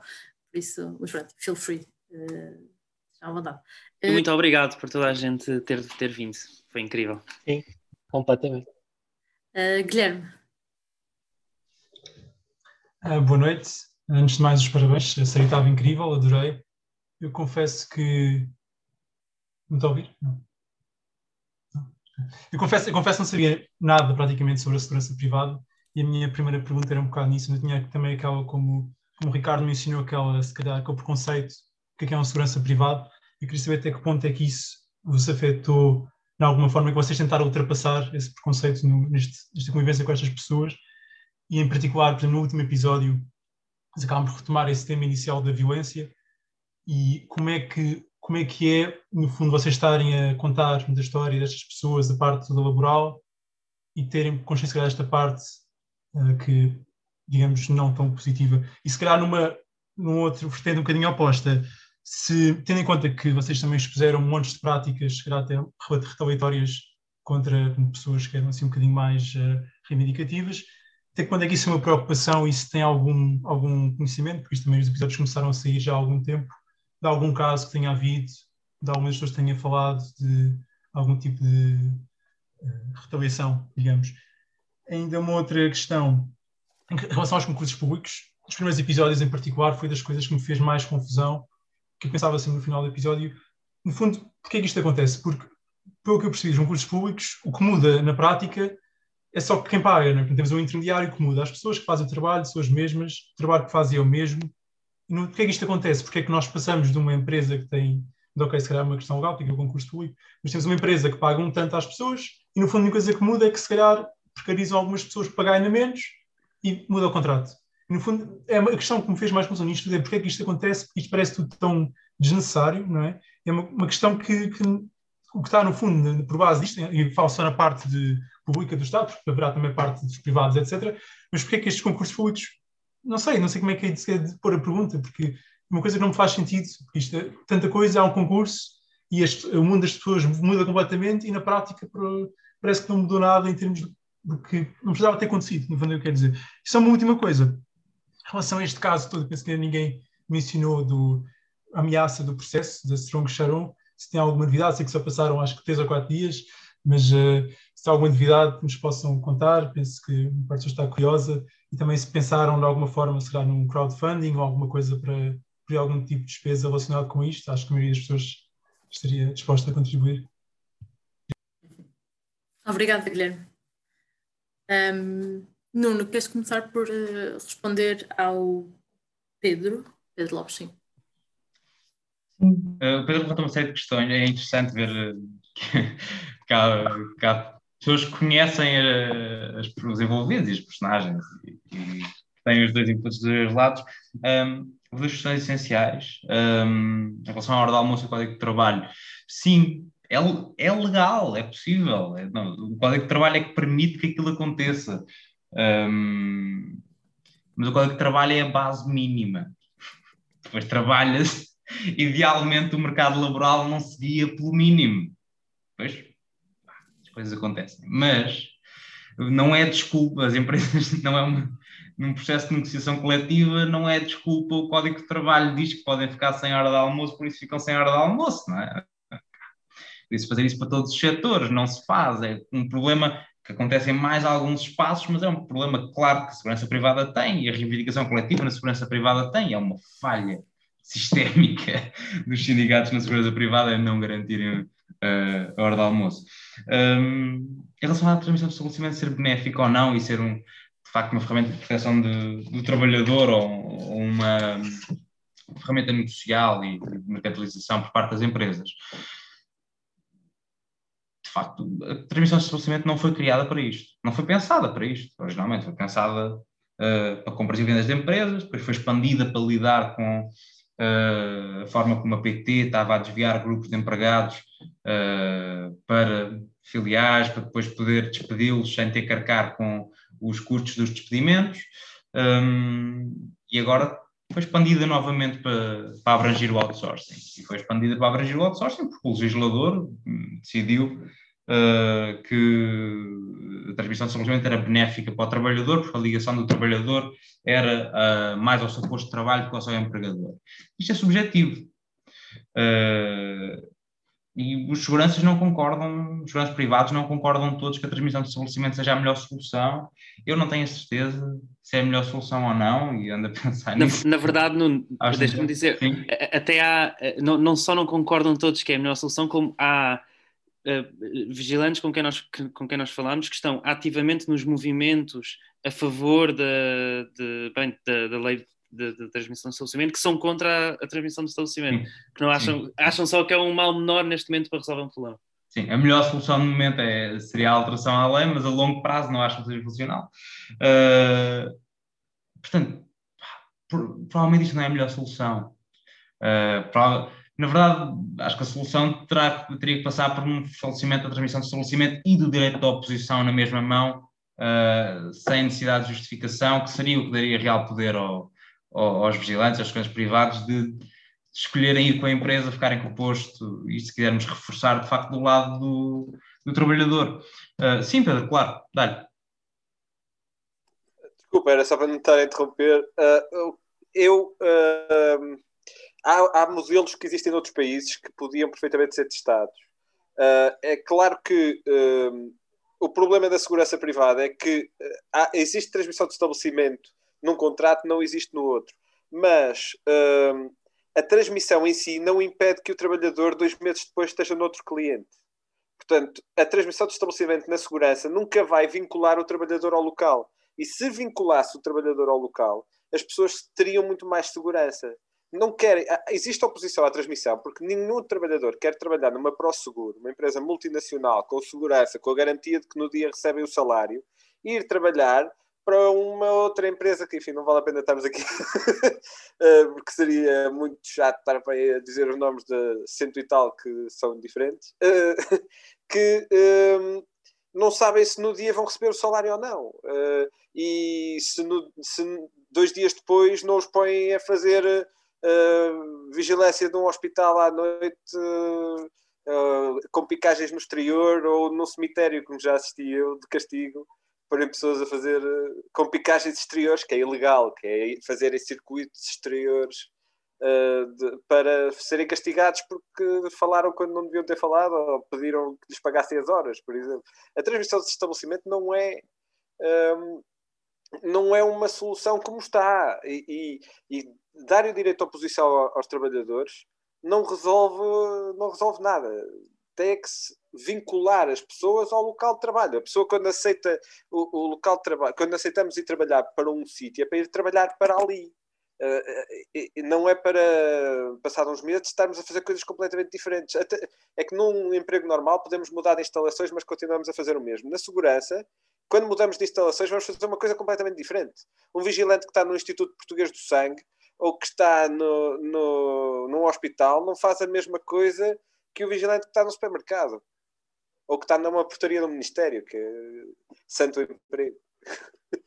Não, acho que tens toda, toda a razão no sublinhado aí, eh, vem com a questão a segurança privada é um espaço em que um dos pontos da precariedade constante é a possibilidade de transmitir seguranças de um posto para o outro, como, quer como punição, uh, quer porque é o mais conveniente à empresa, quer porque seja, e é, um, é outro problema, bem ligado, mas é o, há um contínuo de problemas para, para expandirmos depois. Uh, Margarida, deixe que nos voltes a guiar. Um, então ia perguntar ao, ao Pedro uh, as perguntas da, da Joana, do que é que faríamos diferente. Não, primeiro, o que temas é que ficaram de fora? Porque houve precisamente um uhum. que, que, que eu me lembro de ter ficado de fora. Sim, eu acho que o principal tema que ficou de fora, para mim, foi a formação, não é? Nós até chegámos a, discutimos isso e depois por uma série de circunstâncias até pessoais não conseguimos fazer isso, mas uma das nossas ideias no início era que eu me inscrevesse numa escola de formação de segurança e fosse tirar o curso de segurança para nós podermos uh, perceber exatamente como é que funcionam as escolas e como é que, se aquelas coisas que tínhamos ouvido uh, eram possíveis uh, de serem ditas, queríamos também ter feito uma análise de quem eram todos os donos das escolas e depois fazer uma triangulação para perceber uh, se havia relações como aquelas que nós revelámos no início, no, no primeiro episódio, que eram sobretudo ex-militares ou ex-agentes de segurança pública que tinham isto. Por exemplo, soube-se esta semana que o dono da Prestibel, que é a empresa para a qual trabalhava o segurança privado, algum, uh, uh, os vários seguranças privados envolvidos na morte do Igor, foi não, é não só militar do Exército, como foi chefe do Corpo de Intervenção da PSP durante uma carrada de anos eu acho é que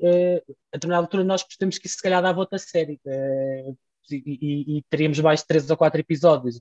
Mani foi manifestamente impossível para nós, querendo lançar a série, abrir mais esse lado de, de, de, discussão, como foi, por exemplo, também podíamos ter abordado mais partes sobre a violência e da parte da, da extrema-direita e da noite e desses casos todos tivemos que escolher um ângulo e fechá-lo de alguma forma, não é? Tentar uma narrativa mais, uh, mais clara e eu acho que, para mim, não sei se para o Nuno ou para o Ricardo, mas eu acho que essa parte foi aquela que ficou uh, por fazer. Ainda havia mais que é que nós... não, havia, há mais, há vários sindicatos, não é? Não, CITES, a uma, história em particular do, do, do, de um proto-sindicato que estava na série até bastante tarde e caiu já uhum, durante também. a edição do, dos últimos episódios. Um, uhum. Não sei se queres explicar. Oh, sim, o que aconteceu foi nós, nós a meio da, da, da investigação entrevistámos uh, uma pessoa que ia fundar aparentemente um novo sindicato, portanto que não, não concordava com a ASP, ia fundar um novo sindicato e, e, uma das personagens que estava envolvida no início da formação desse sindicato uh, estava também envolvida uh, era, era o, o Manuel Sacramento, uh, que, que é líder do, do maior, de um dos maiores grupos de discussão sobre isto no, no, no Facebook e, e, que trabalha hoje para a COPS e que durante algum tempo acumulou as duas funções, sem dizer isso a algumas das pessoas que aconselhava, e nós pensámos que estava aí um, um, uma forma de continuarmos a explorar a narrativa, de alguma forma nos apercebemos que era há, muitos há muitas pessoas a trabalhar, muitas dizem que não se revêem no, no Estado, então criou-se a ASP. E afinal a ASP também não serve, então vai-se criar um novo. Mas a verdade é que esse novo acabou por morrer, não nasceu ainda. Há um, as mesmas pessoas que queriam fundar, ou pelo menos uma parte dessas pessoas, estão agora a fundar um outro, com outro nome, que está à espera de, de legalização e de ser confirmado. Uh, e portanto também deixámos cair isso, como deixámos cair outras histórias de, de violência, por exemplo, que, que não tínhamos a certeza e não tínhamos meios de confirmar e que andámos atrás durante algum tempo. Uh, aliás, uma história bastante grave, mas era uma história que se passou há mais de 10 anos, que nós não encontramos uma única fonte documental, que havia pessoas envolvidas naquilo que já tinham morrido, e só tínhamos uma pessoa a dizer-nos aquilo. Então caiu. Uh, mas teria sido ótimo se nós fôssemos o Correio da Manhã. Mas pelo contrário, houve um dos casos que se fala no último episódio que nós não tínhamos acesso à, às vítimas, nem sabíamos que aquele caso tinha seguido para o tribunal. Se vocês quiserem explorar um bocadinho isso, a questão do, do uh, Isqueté. Que... Uh, sim. Não, do, do Isqueté, sim. Sim, no, sim, na questão do, do Isqueté, nós tínhamos o depoimento, seja, nas questões que, que, o João Silva relata como tendo ocorrido no, uh, numa festa no Isqueté, tínhamos o depoimento. É do cão, né? Sim, é do, do Pitbull, em que há uma pessoa que ele, ele diz que espanca um, um, um, rapaz que estava na festa e depois o, o pai do rapaz vai lá uh, e ameaça-os com uma arma e depois larga um, um, um Pitbull sem ensaio uh, contra o homem e ele fica desfigurado uh, e aquele trouxe de, de, no final do último episódio, em que temos seguranças a relatar episódios de violência na primeira pessoa, nós assumimos e percebemos e dizemos no episódio que não, não conseguimos verificar aquelas histórias e que não, não conseguimos ter rastros documentais, não ia ia ser incrivelmente trabalhoso, não ia ser produtivo, o que interessava ali era a forma como eles falavam daquilo. Uh, já depois de publicarmos o, uma pessoa que ouviu o episódio e mandou-nos mensagem e andava no Isqueté naquela altura e conheceu o caso e o caso foi para tribunal, uh, os moldes foram aqueles e descreveu-nos a forma como aconteceu, portanto uh, tivemos um, um, reforço de facto de checar a posteriori e por acaso uma das pessoas que estava a ouvir teve ligação à, àquela história. Um... Eu queria só dizer uma coisinha, isto é, um, é mais brincadeira que outra coisa, mas do meu ponto de vista, houve um pequeno. Né, não é um tema, não é nada especial, é só um pequenino. Para mim, faltavam 15 segundos, que era uma espécie de acrescento à personagem do Paulo Guimarães, e que eu acho que a maior parte da equipa não sabe que eu descobri isto na altura. E porque eu, eu descobri este áudio já numa fase de edição muito avançada. Mas, eh, quem quiser ir investigar, é fácil de descobrir.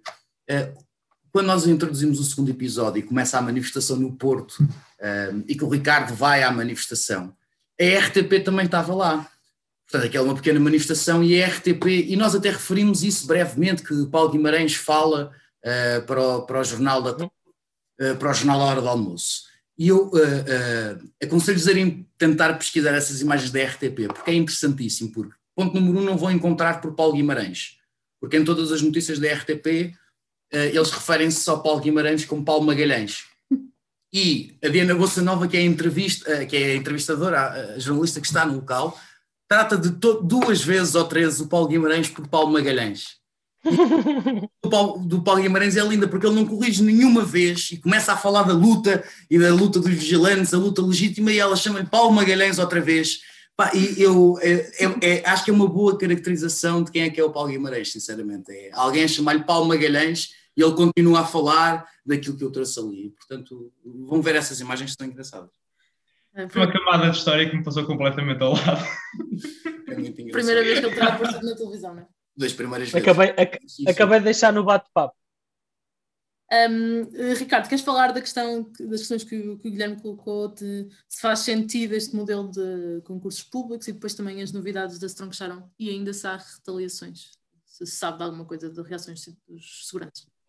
Pois, epá, eu, eu acho que a, a, pergunta dos concursos públicos, na verdade, não, não, sei se nós, na verdade, não, não, respondemos já no início, apesar de eu não ter dado a minha opinião, a minha opinião é um, um bocadinho parecida com, aquele, com a do Nuno, que é, epá, estas pessoas trabalham para o, para o Estado, não deviam ser contratadas através de concursos públicos, deviam ser funcionários públicos.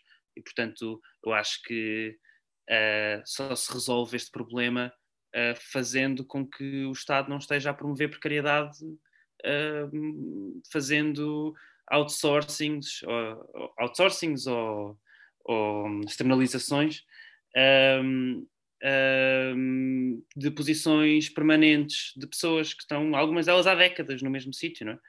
Uh, e portanto eu acho que na verdade é assim que se resolve. É, não, não sei se é, não é acabando com a segurança privada, diria, mas é pelo menos acabando com, com as funções de segurança privada para funções permanentes ao serviço do Estado.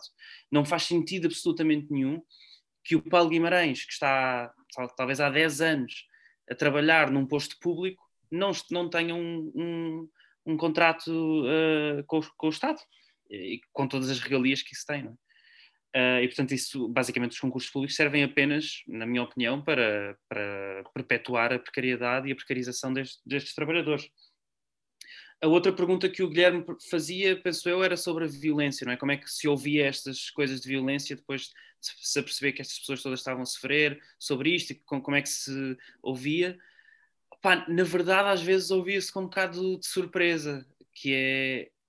Há uma coisa que nós somos sempre, que é, nós éramos sempre muito transparentes com as pessoas, não só na maneira como estas entrevistas iam ocorrer. Por exemplo, nós, antes de fazermos uma entrevista com alguém, nós dizíamos sempre: olha, é, tu estás, isto está a gravar, tudo aquilo que, nós, que tu disseres nós podemos eventualmente usar e se tu quiseres dizer-nos alguma coisa que seja importante para a nossa investigação, mas que tu não queiras que, que entre na, na peça, é só dizeres que está em off e apesar de nós gravarmos isso nunca vai entrar. Portanto, nós dizíamos as regras ao início, as pessoas sabiam que estavam a gravar, muitas delas estavam a gravar num estúdio e portanto tudo isso era muito transparente. Pá, mas eu não conseguia deixar de ver com alguma surpresa quando, sei lá, estou sentado à frente de alguém num estúdio com dois microfones, ou três, às vezes, quando éramos dois a entrevistar e um entrevistado, e a pessoa começa-me a descrever casos onde espancou alguém, ou onde largou um pitbull para, para transfigurar uma pessoa, ou quando, quando um, o Rodrigo Santos diz que matou oito pessoas no Brasil enquanto era segurança privada num banco. Eu às vezes ficava só assim, boca aberta, a é, esta pessoa sabe que isto está a ser gravado, está um microfone aqui à nossa frente, não? estamos num estúdio, nós falámos sobre estas coisas. Então, às vezes, por exemplo, no caso do Rodrigo Santos, quando o Rodrigo Santos acaba de contar a história dele, de matar oito pessoas e não sei o que mais, e, e lembro-me de perguntar-lhe, mas tiveste medo a partir desse momento? E ele diz, mas alguma vez alguma vez vi, vi, um morto a voltar para fazer mal a alguém? Eu não tenho medo, porque um, um morto não faz mal a ninguém. E, e, e a seguir, eu, se vocês repararem bem, vocês ouvem um silêncio, porque o silêncio é realmente eu e o Nuno de boca aberta olhar para ele, sem sabermos bem o que é que havíamos de dizer. E então vê-se isso com um bocado de surpresa. Agora, a verdade é que também nos começámos a, a perceber que havia muito mais, que isto era muito mais complexo do que apenas pessoas que há, pessoas provavelmente ali que têm problemas de saúde mental brutais e se calhar algumas stress pós-traumático, etc. E muitas delas não deviam estar a fazer aquela profissão. Ainda assim, são pessoas e, e antes de, de, as entrevistar não, não, não, não conseguia entender se calhar isso. E agora, há uma coisa que também é, é óbvia, é que nas entrevistas todas que, que fizemos, em, em quase todas, nós dissemos nós queremos falar sobre os vossos problemas de, de, antes de começar a entrevista, problemas de segurança privada, de, de precariedade, de uh, fuga ao fisco das empresas, etc, etc, e vamos querer falar de violência. E, portanto, eles sabiam que íamos fazer essas perguntas. Uh, portanto, uh, acho que é por aí. e tu, não sei se tu, quando disseste que eu respondesse às do Guilherme, eram todas. Depois ele também pergunta em relação às retaliações. Não, até hoje não sabemos de nenhuma pessoa que tenha falado connosco que tenha sofrido retaliações. Se aconteceu, a pessoa não nos disse. Uh, mas também uma das coisas que foi, foi muito importante para nós foi que, à medida que nós falávamos com mais vigilantes, isso ajudava-nos a ter mais vigilantes a falar, porque eles próprios percebiam, é pá, já não vamos ser os únicos a falar, Já não vamos ser os únicos a contar a nossa história. Porque um vigilante dizer que isto estava a acontecer podia ser um problema. Agora, se 20 vigilantes da mesma empresa dizem isto, pá, a empresa não vai. Não, ou melhor, é muito mais difícil chegar e despedir 20 vigilantes ou enviar 20 vigilantes para, para postos, os postos de castigo, não é? Porque se calhar nem há 20 postos de castigo, não sei. Mas então, para nós, isso também foi muito importante. Aliás, falamos muito disso no workshop de jornalismo de investigação, a importância de, quando falamos com as pessoas, dizermos logo: agora, nós já sabemos isto. Então, elas, quando vinham falar connosco, já sabiam que não eram as primeiras a contar-nos. E a última pergunta era sobre. Desculpa, responde, responde. Eu queria só acrescentar uma coisa, mas responde. Então, eh, a última pergunta sobre a Strong Shadow, na verdade, não temos ainda nenhuma novidade. Uh, não, não há mais do que aquilo que vocês viram, que neste, neste momento ainda é uma ameaça de um, de um caso. Portanto, estavas a dizer, se calhar fazer um crowdfunding e não sei o que mais. Pá, não, não digo que não, mas não, nunca seria agora, porque neste momento nem sequer estamos em tribunal. Neste momento foi só uma carta mesmo. Uh, que acredito eu, a Strong Shadow não, não acreditasse, não pensasse que fosse ser publicada uh, online.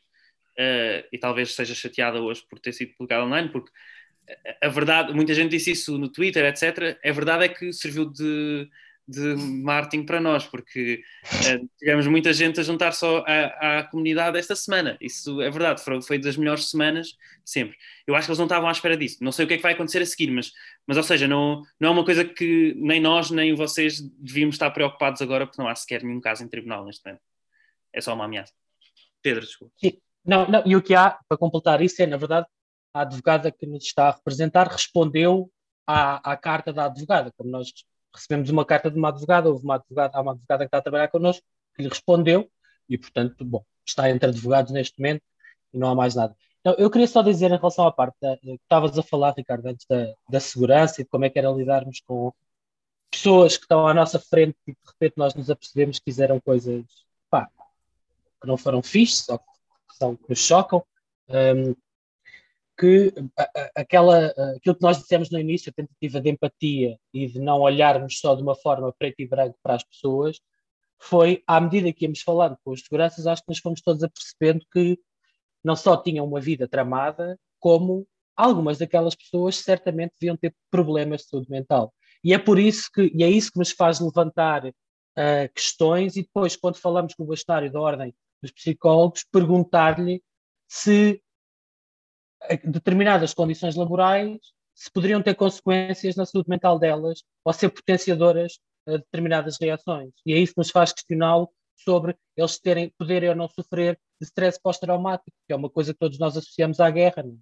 Ninguém acha que um, segurança que está à porta de um supermercado poderá sofrer de stress pós-traumático. É? A partir disso é surreal, mas a verdade é que é bem provável que umas centenas ou milhares de pessoas neste país que são seguranças, nesses sítios, tenham esses problemas de saúde mental. E isso foi, voltando ao início desta discussão toda, também uma coisa bastante preocupante, que é perceber como uh, há muitos milhares de pessoas que estão a ser exploradas e que estão a pagar isso não só com a sua saúde física, quando, por exemplo, se envolvem em lutas ou agredem alguém ou são agredidos, e muitos seguranças são agredidos no decorrer das suas funções, como as consequências que isso tem depois para o seu meio, para os amigos e para a família. E quando o Manel diz os meus amigos e a minha família sentiram que eu mudei, eu tornei-me uma pessoa violenta. Eu lembro-me perfeitamente de nós termos saído dessa, dessa entrevista onde estavam os quatro, foi na sala do Paulo Guimarães, e termos falado sobre isso. Aquilo foi super impactante para mim e foi uma coisa bastante chocante, porque ele disse aquilo, ele não chorou, mas ele disse aquilo de uma forma com um peso que é impossível ficar indiferente. Uh, ao mesmo tempo, antes tinha dito que mandava pessoas pelas escadas abaixo. Então, as pessoas não são, não são pretas, não são, não é fácil, não é? Eu acho que nós tentamos alguma sensibilidade a tratar disso. Uh, e agora as últimas duas pessoas tinham o braço no ar já há duas horas. Uh, desculpem. Uh, a Ana Gil e o Duarte. Força, Ana. eu não sei se me conseguem ouvir bem, que a minha net está um bocado má. Sim. Eu queria só começar por dizer que eu acho que já todos os elogios que podiam ser feitos foram feitos. Eu queria só comentar que acho que esta série é tão maior do que só uma série. Eu sinto que mudou a forma como eu percepciono tudo. Eu lembro-me, por exemplo, de antes do Covid estar a apanhar o barco no cais do Sodré e um segurança meteu conversa comigo e ficou a falar comigo sobre a filha dele e sobre ser importante estudarmos e eu fiquei assim um bocado retraída porque era um segurança, não é? E não queria assim dar-lhe muita conversa e se calhar se fosse agora já teria uma, uma perspectiva muito diferente.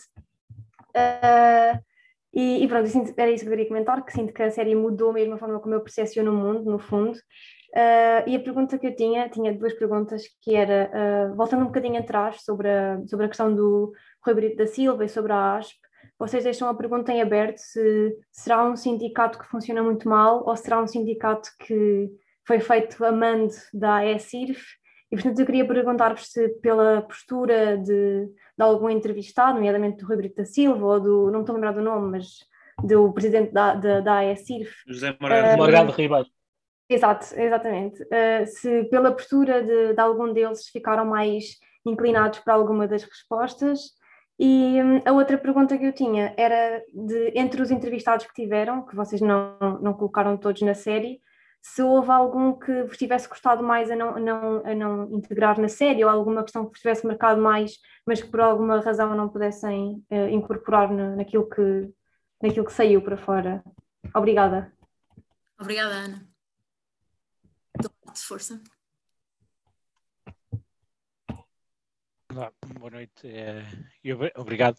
Uh, queria fazer duas perguntas. A primeira, outra vez, sobre a, a carta da, da Strong Sharon e se, e se vos surpreendeu uh, o facto de, Strong, de terem essa carta ou se já estavam à espera de, de, de, alguma coisa assim acontecer de alguma das empresas que vocês uh, retratam na, na peças, nas peças. E a segunda também tem mais a ver com o facto de no Portugal não inventou isto de externalizar uh, a segurança privada. Eu vivo na Finlândia e no metro, nos tribunais, nos bancos, mais especificamente eu trabalho para uma instituição da União Europeia que também subcontrata os seguranças. E isso por toda a Europa, vês, se vocês se também se, na vossa investigação, que o Pedro Lopes há bocado referiu-se, também compararam a legislação portuguesa com a legislação de outros países para ver a diferença do que se faz, porque de certeza que alguns, em alguns países os sistemas são melhores. Eu sei que, por exemplo, aqui na Finlândia, sei que a proteção ao trabalhador é um, é um bocadinho melhor do que em Portugal, os sindicatos têm um bocado mais de força. Uh, uma coisa interessante aqui na Finlândia, por exemplo, que os sindicatos são os sindicatos que pagam o subsídio de desemprego, tu tens o mínimo que é pago pelo Estado, mas é um tipo um ordenado mínimo, e tu pagas, do que tu pagas ao sindicato, eles depois utilizam para te fazer, digamos, um top-up do, do subsídio de desemprego. Eu desconhecia esse, a hierarquia, e, e os sindicatos têm muitas, têm muitas, eu agora tenho, mas é uma casa que aluguei, por exemplo, era a propriedade era do sindicato dos marinheiros finlandeses, por exemplo e os sindicatos investem, em, investem muito em casas e agora falta uma palavra, em português, é no real estate para, para financiar imobiliários, sim, para financiarem uh, as suas atividades. Isso é super interessante, obrigado Eduardo. Um, ah, e só acrescentar mais uma pergunta, porque estava aqui escrita no chat para, para vocês pensarem, que é a questão de não entrevistar nenhum segurança no aeroporto, porquê? É do Helder Rocha, ele dizia que parece-me que eles têm sindicatos um pouco mais eficazes do que os mencionaram. Não tenho certeza, ficava essa pergunta. Um, não sei qual de vocês quer responder a esta primeira questão da Ana sobre se há aspecto corrupto ou incompetente. Uh, eu posso é assim, nós internamente temos o tivemos esse debate e temos as nossas apostas Vou escusar-me. Nós passámos, passámos várias horas a discutir as nossas apostas, mas são só apostas. Não? E discordamos, e nós discordamos. E discordamos. E, quer dizer, precisamente porque nós discordamos, se nós tivéssemos a certeza, provavelmente estava na série, uh, mas nós nem sequer conseguimos concordar uns com os outros sobre o que é que é, sobre o que é, que é mais provável. E por isso escuso-me a dizer a minha aposta. Ah, eu acho não... que devias dizer. Eu, pelo menos, eu vou dizer a minha, se não Queres dizer? Eu, eu, eu acho. Eu Ok.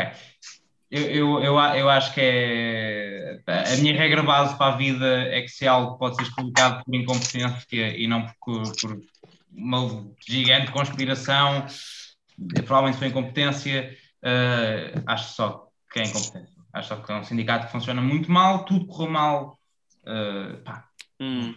foram, foram comidos. O Ricardo não, eu, eu, eu, discordo, eu, eu, não acho que tenha havido um complô entre o Rui Brita Silva e o José Morgado Ribeiro, portanto, entre o, o que seria depois a ASP e o, uh, e, o, e a ASIRF para criarem aquele sindicato com o objetivo de criar o contrato coletivo de trabalho. Mas a minha aposta é que uh, o Rui Brito Silva tinha a associação sindical, antes de se criar a ASP já era uma associação sindical, que não podia fazer contratos coletivos de trabalho. Ah, e houve uma vez que o seu patrão, é, José Morgado Ribeiro, foi ter com ele e foi ter com ele, viram-se de algum lado e disse assim: epá, porquê que o Rui não, não queria um sindicato? Isso é que era uma coisa a sério, assim, podia fazer, podia, podia uh, fazer contratação coletiva, podia, podia fazer ali uma série de coisas, pá, devia fazer isso. E o Rui Brito Silva foi para casa e falou com a família e disse assim: epá, e se eu criasse um sindicato? E criou, e, e portanto, mas isto é só uma aposta, atenção. Portanto, eu não acho que tenha havido ali um complô, nem acho sequer que o Rui Brita Silva saiba que foi comido pelo patrão. E, e desculpem a expressão, mas pronto. E agora tô, tô já passou da meia-noite, já, já, estamos aqui um bocado no. Não, eu não acho que o Rui Brita Silva é sabe. É nada disto sabes, é que jornalismo. isto, sabes que isto está a ser gravado, não é? É só para te dizer que isto está a ser gravado. Pois é, pois é, pois é. Pá, desculpem. Mas pronto, isto é só uma opinião uh, totalmente pessoal que, que raramente discordamos. Eu não acho que até hoje o Rui Brita Silva saiba que o patrão o enganou, mas eu acho que o José Morgado Ribeiro chegou lá e disse aquela coisa. Isso não faz isto. E ele fez. Mas eu acho que o João ia mais pelo Nuno, não era? Não, eu concordo contigo. Eu acho Comigo? que, Pois, ok. Eu concordo contigo e acho, até, até acho mais. Até acho que o José Morgado Ribeiro nem sequer teve nenhum contato com o Rio Brito da Silva. Fez tudo à distância. Ou isso. Acho que foi muito Mandou- mais. Mandou alguém. Exato. Acho que foi, foi um timing descomunal. eh, Foi um timing descomunal e foi um aproveitamento de alguém que é altamente ingênuo e que tem, parece-me, isto também não é opinião jornalística, não é? Não, não, por outra, não é nada jornalismo que eu estou a dizer, é. Mas parece-me claramente que o Rui Brito da Silva tem ali alguns problemas de, de gestão do ego, ou pelo menos gestão de algumas funções, e acho que o, e aí sim, acho que o José Morgado Ribeiro se aproveitou altamente disso, não é? E o próximo processo que vem em cima do é. É é um, é um cidadão a, a- a fazer a sua aposta eh, e a sua interpretação de uma série, não é? Mas por alguma razão não, não apareceu na, na série, não é? Por alguma razão não. E tu, Ah. Pedro, diz lá, só para, ter- para passarmos à próxima. Ah, eu acho que, ali a demasiado, acho que já temos demasiadas opiniões Tá, sobre isso. Vamos pronto. passar à não próxima pessoa. processado. Vamos comprometer o diretor. Um, pessoa que mais curte, gostou a cortar, se é que. Eu, eu acho que claramente ao Pedro foi o Manel Sacramento, não é? Porque apesar de tu ouvires o Manel Sacramento, não se falou sobre a ASSP eh, e sobre um caso muito grave que, que nós ouvi- não só ouvimos, como tínhamos provas. Desculpa, o do SSVP.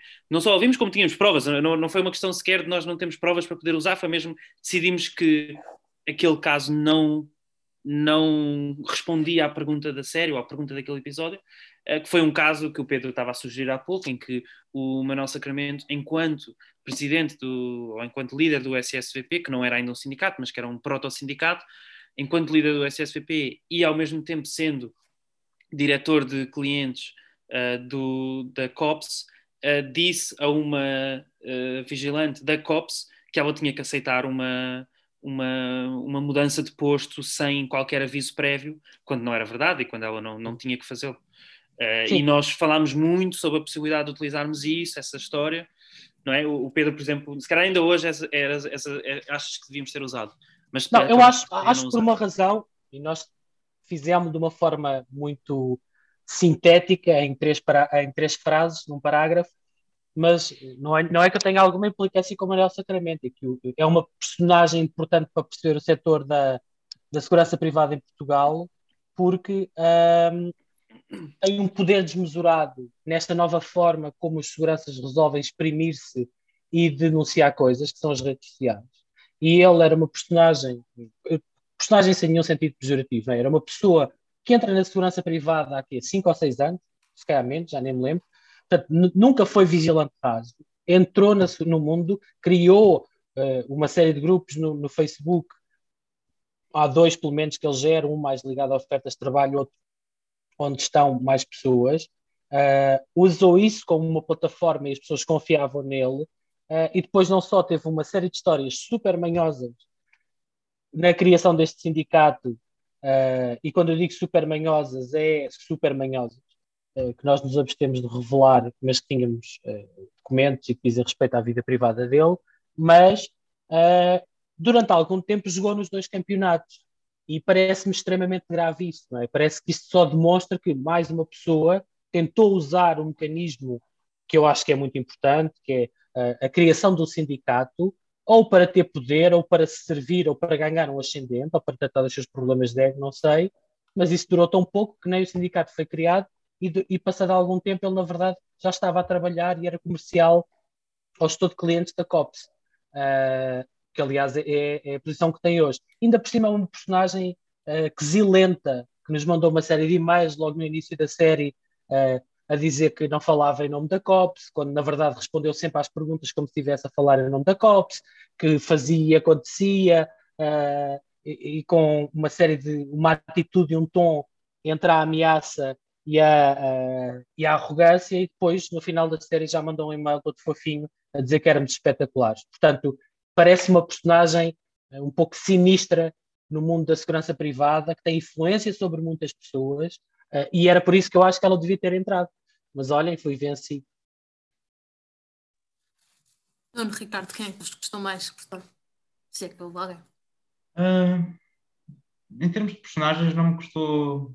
Uh, pá, em termos de personagens, não houve nenhuma que me tivesse gostado de cortar.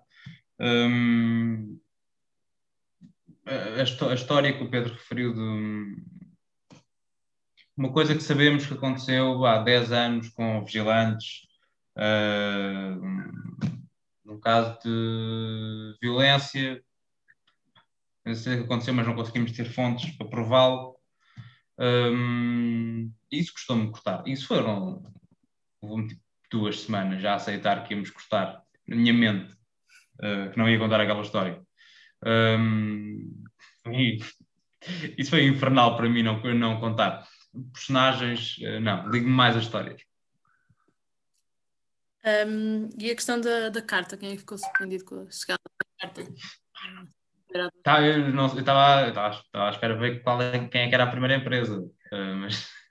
Sim, também não me surpreendeu nada. Sabia que, sabia que mas alguém... Pedro não, nada surpreende, o Pedro nada ah. surpreende.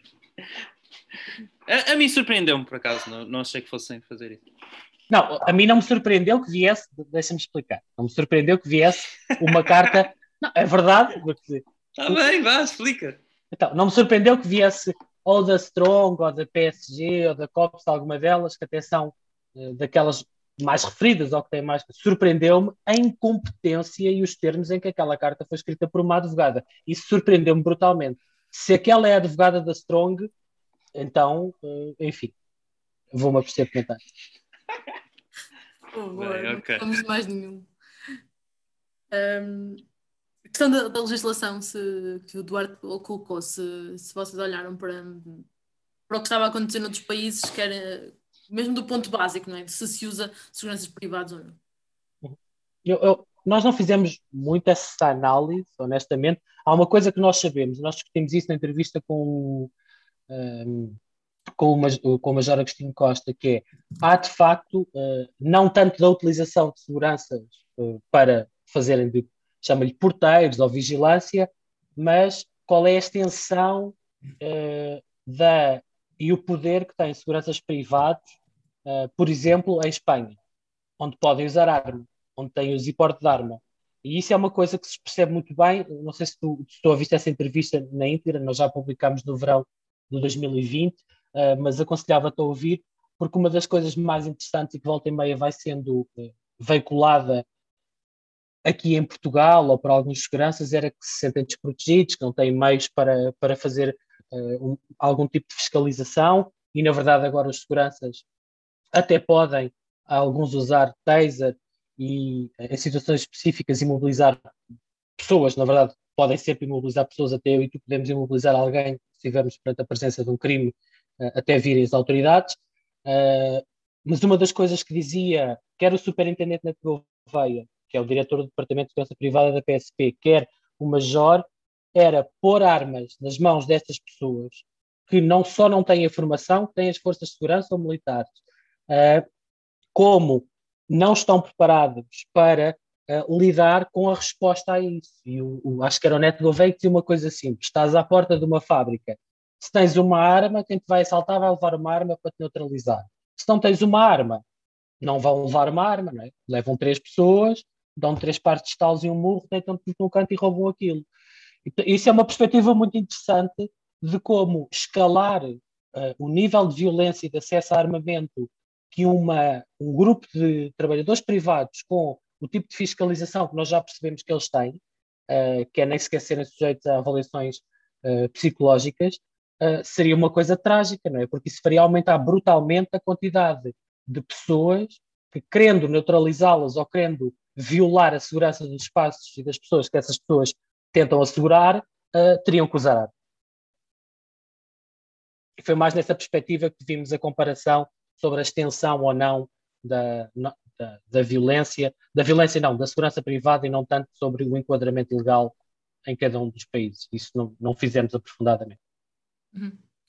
Uh, e sobre a questão de, dos seguranças no aeroporto, isso foi uma coisa que vos passou pela cabeça, Ricardo? Não sei se... Hum, é, é, pois, eh, não, na verdade, não, não sei exatamente porque é que não fomos lá, não foi uma decisão que fizemos consciente de não ir entrevistar pessoas no aeroporto foi mais. Uh, pá, estavam no, no, exato momento em que nós estávamos a fazer as entrevistas, estavam a haver uma série de mudanças nos contratos uh, dos, das estações eh, ferroviárias, no Ministério do Trabalho, Ministério de, da Justiça, tribunais, etc. Epá, e, e aquilo que foi, foi um bocado ir, na, ir à procura das pessoas que estavam a sofrer naquele momento de problemas na transmissão de estabelecimento pá, e na altura não olhámos para o aeroporto, ou porque não havia nenhum contrato naquele momento a mudar de mãos, ou então porque não, não chegou a, a nós nenhuma, nenhuma, nenhuma história, mas sei que depois, mais tarde, quando já estávamos a editar, aí sim chegaram algumas histórias no aeroporto, epá, mas já, aí já era tarde demais, já tínhamos todas as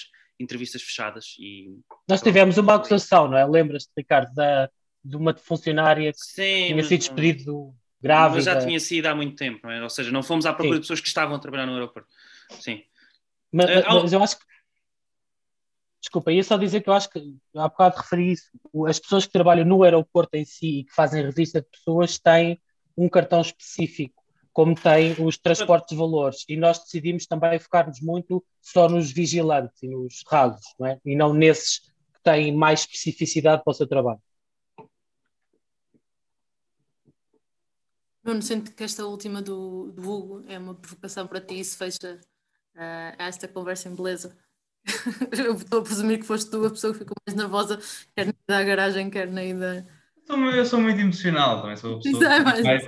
fico muito irritado em entrevistas, fico muito nervoso na, na ida à garagem, estava nervoso na ida à garagem do Hugo, uh, estava nervoso.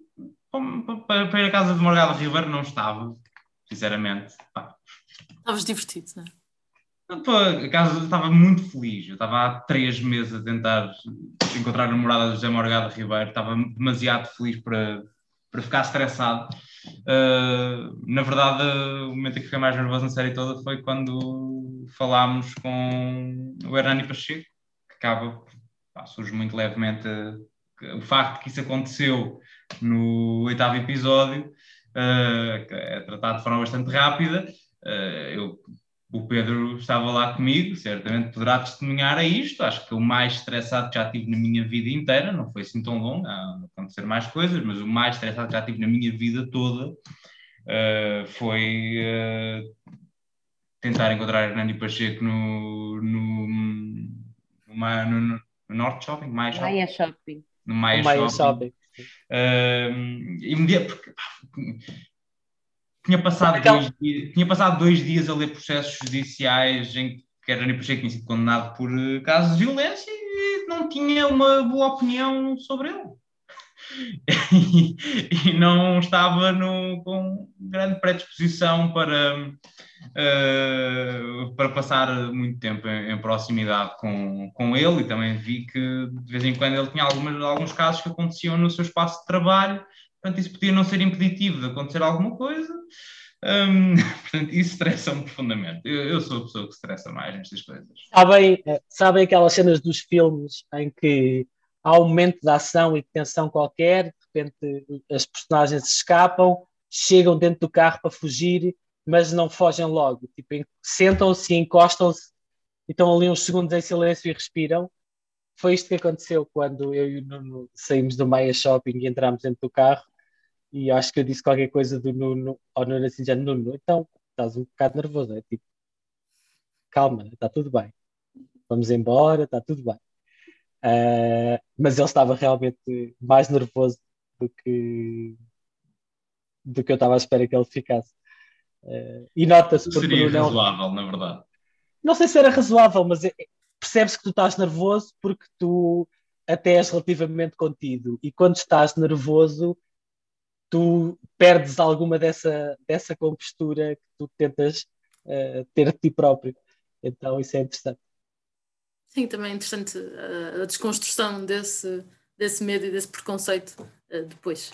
Um, Sim. Pronto. Uh, obrigada às quase 40 pessoas que aguentaram aqui até à meia-noite e meia, ao fim de 3 horas e meia de conversa. Uh, obrigada a toda a gente por ter assistido e um, até à próxima. Até ao próximo mês. Até já. Muito obrigado. Obrigada. Obrigado a todos. Fiquem bem. Obrigada a todos. Obrigada.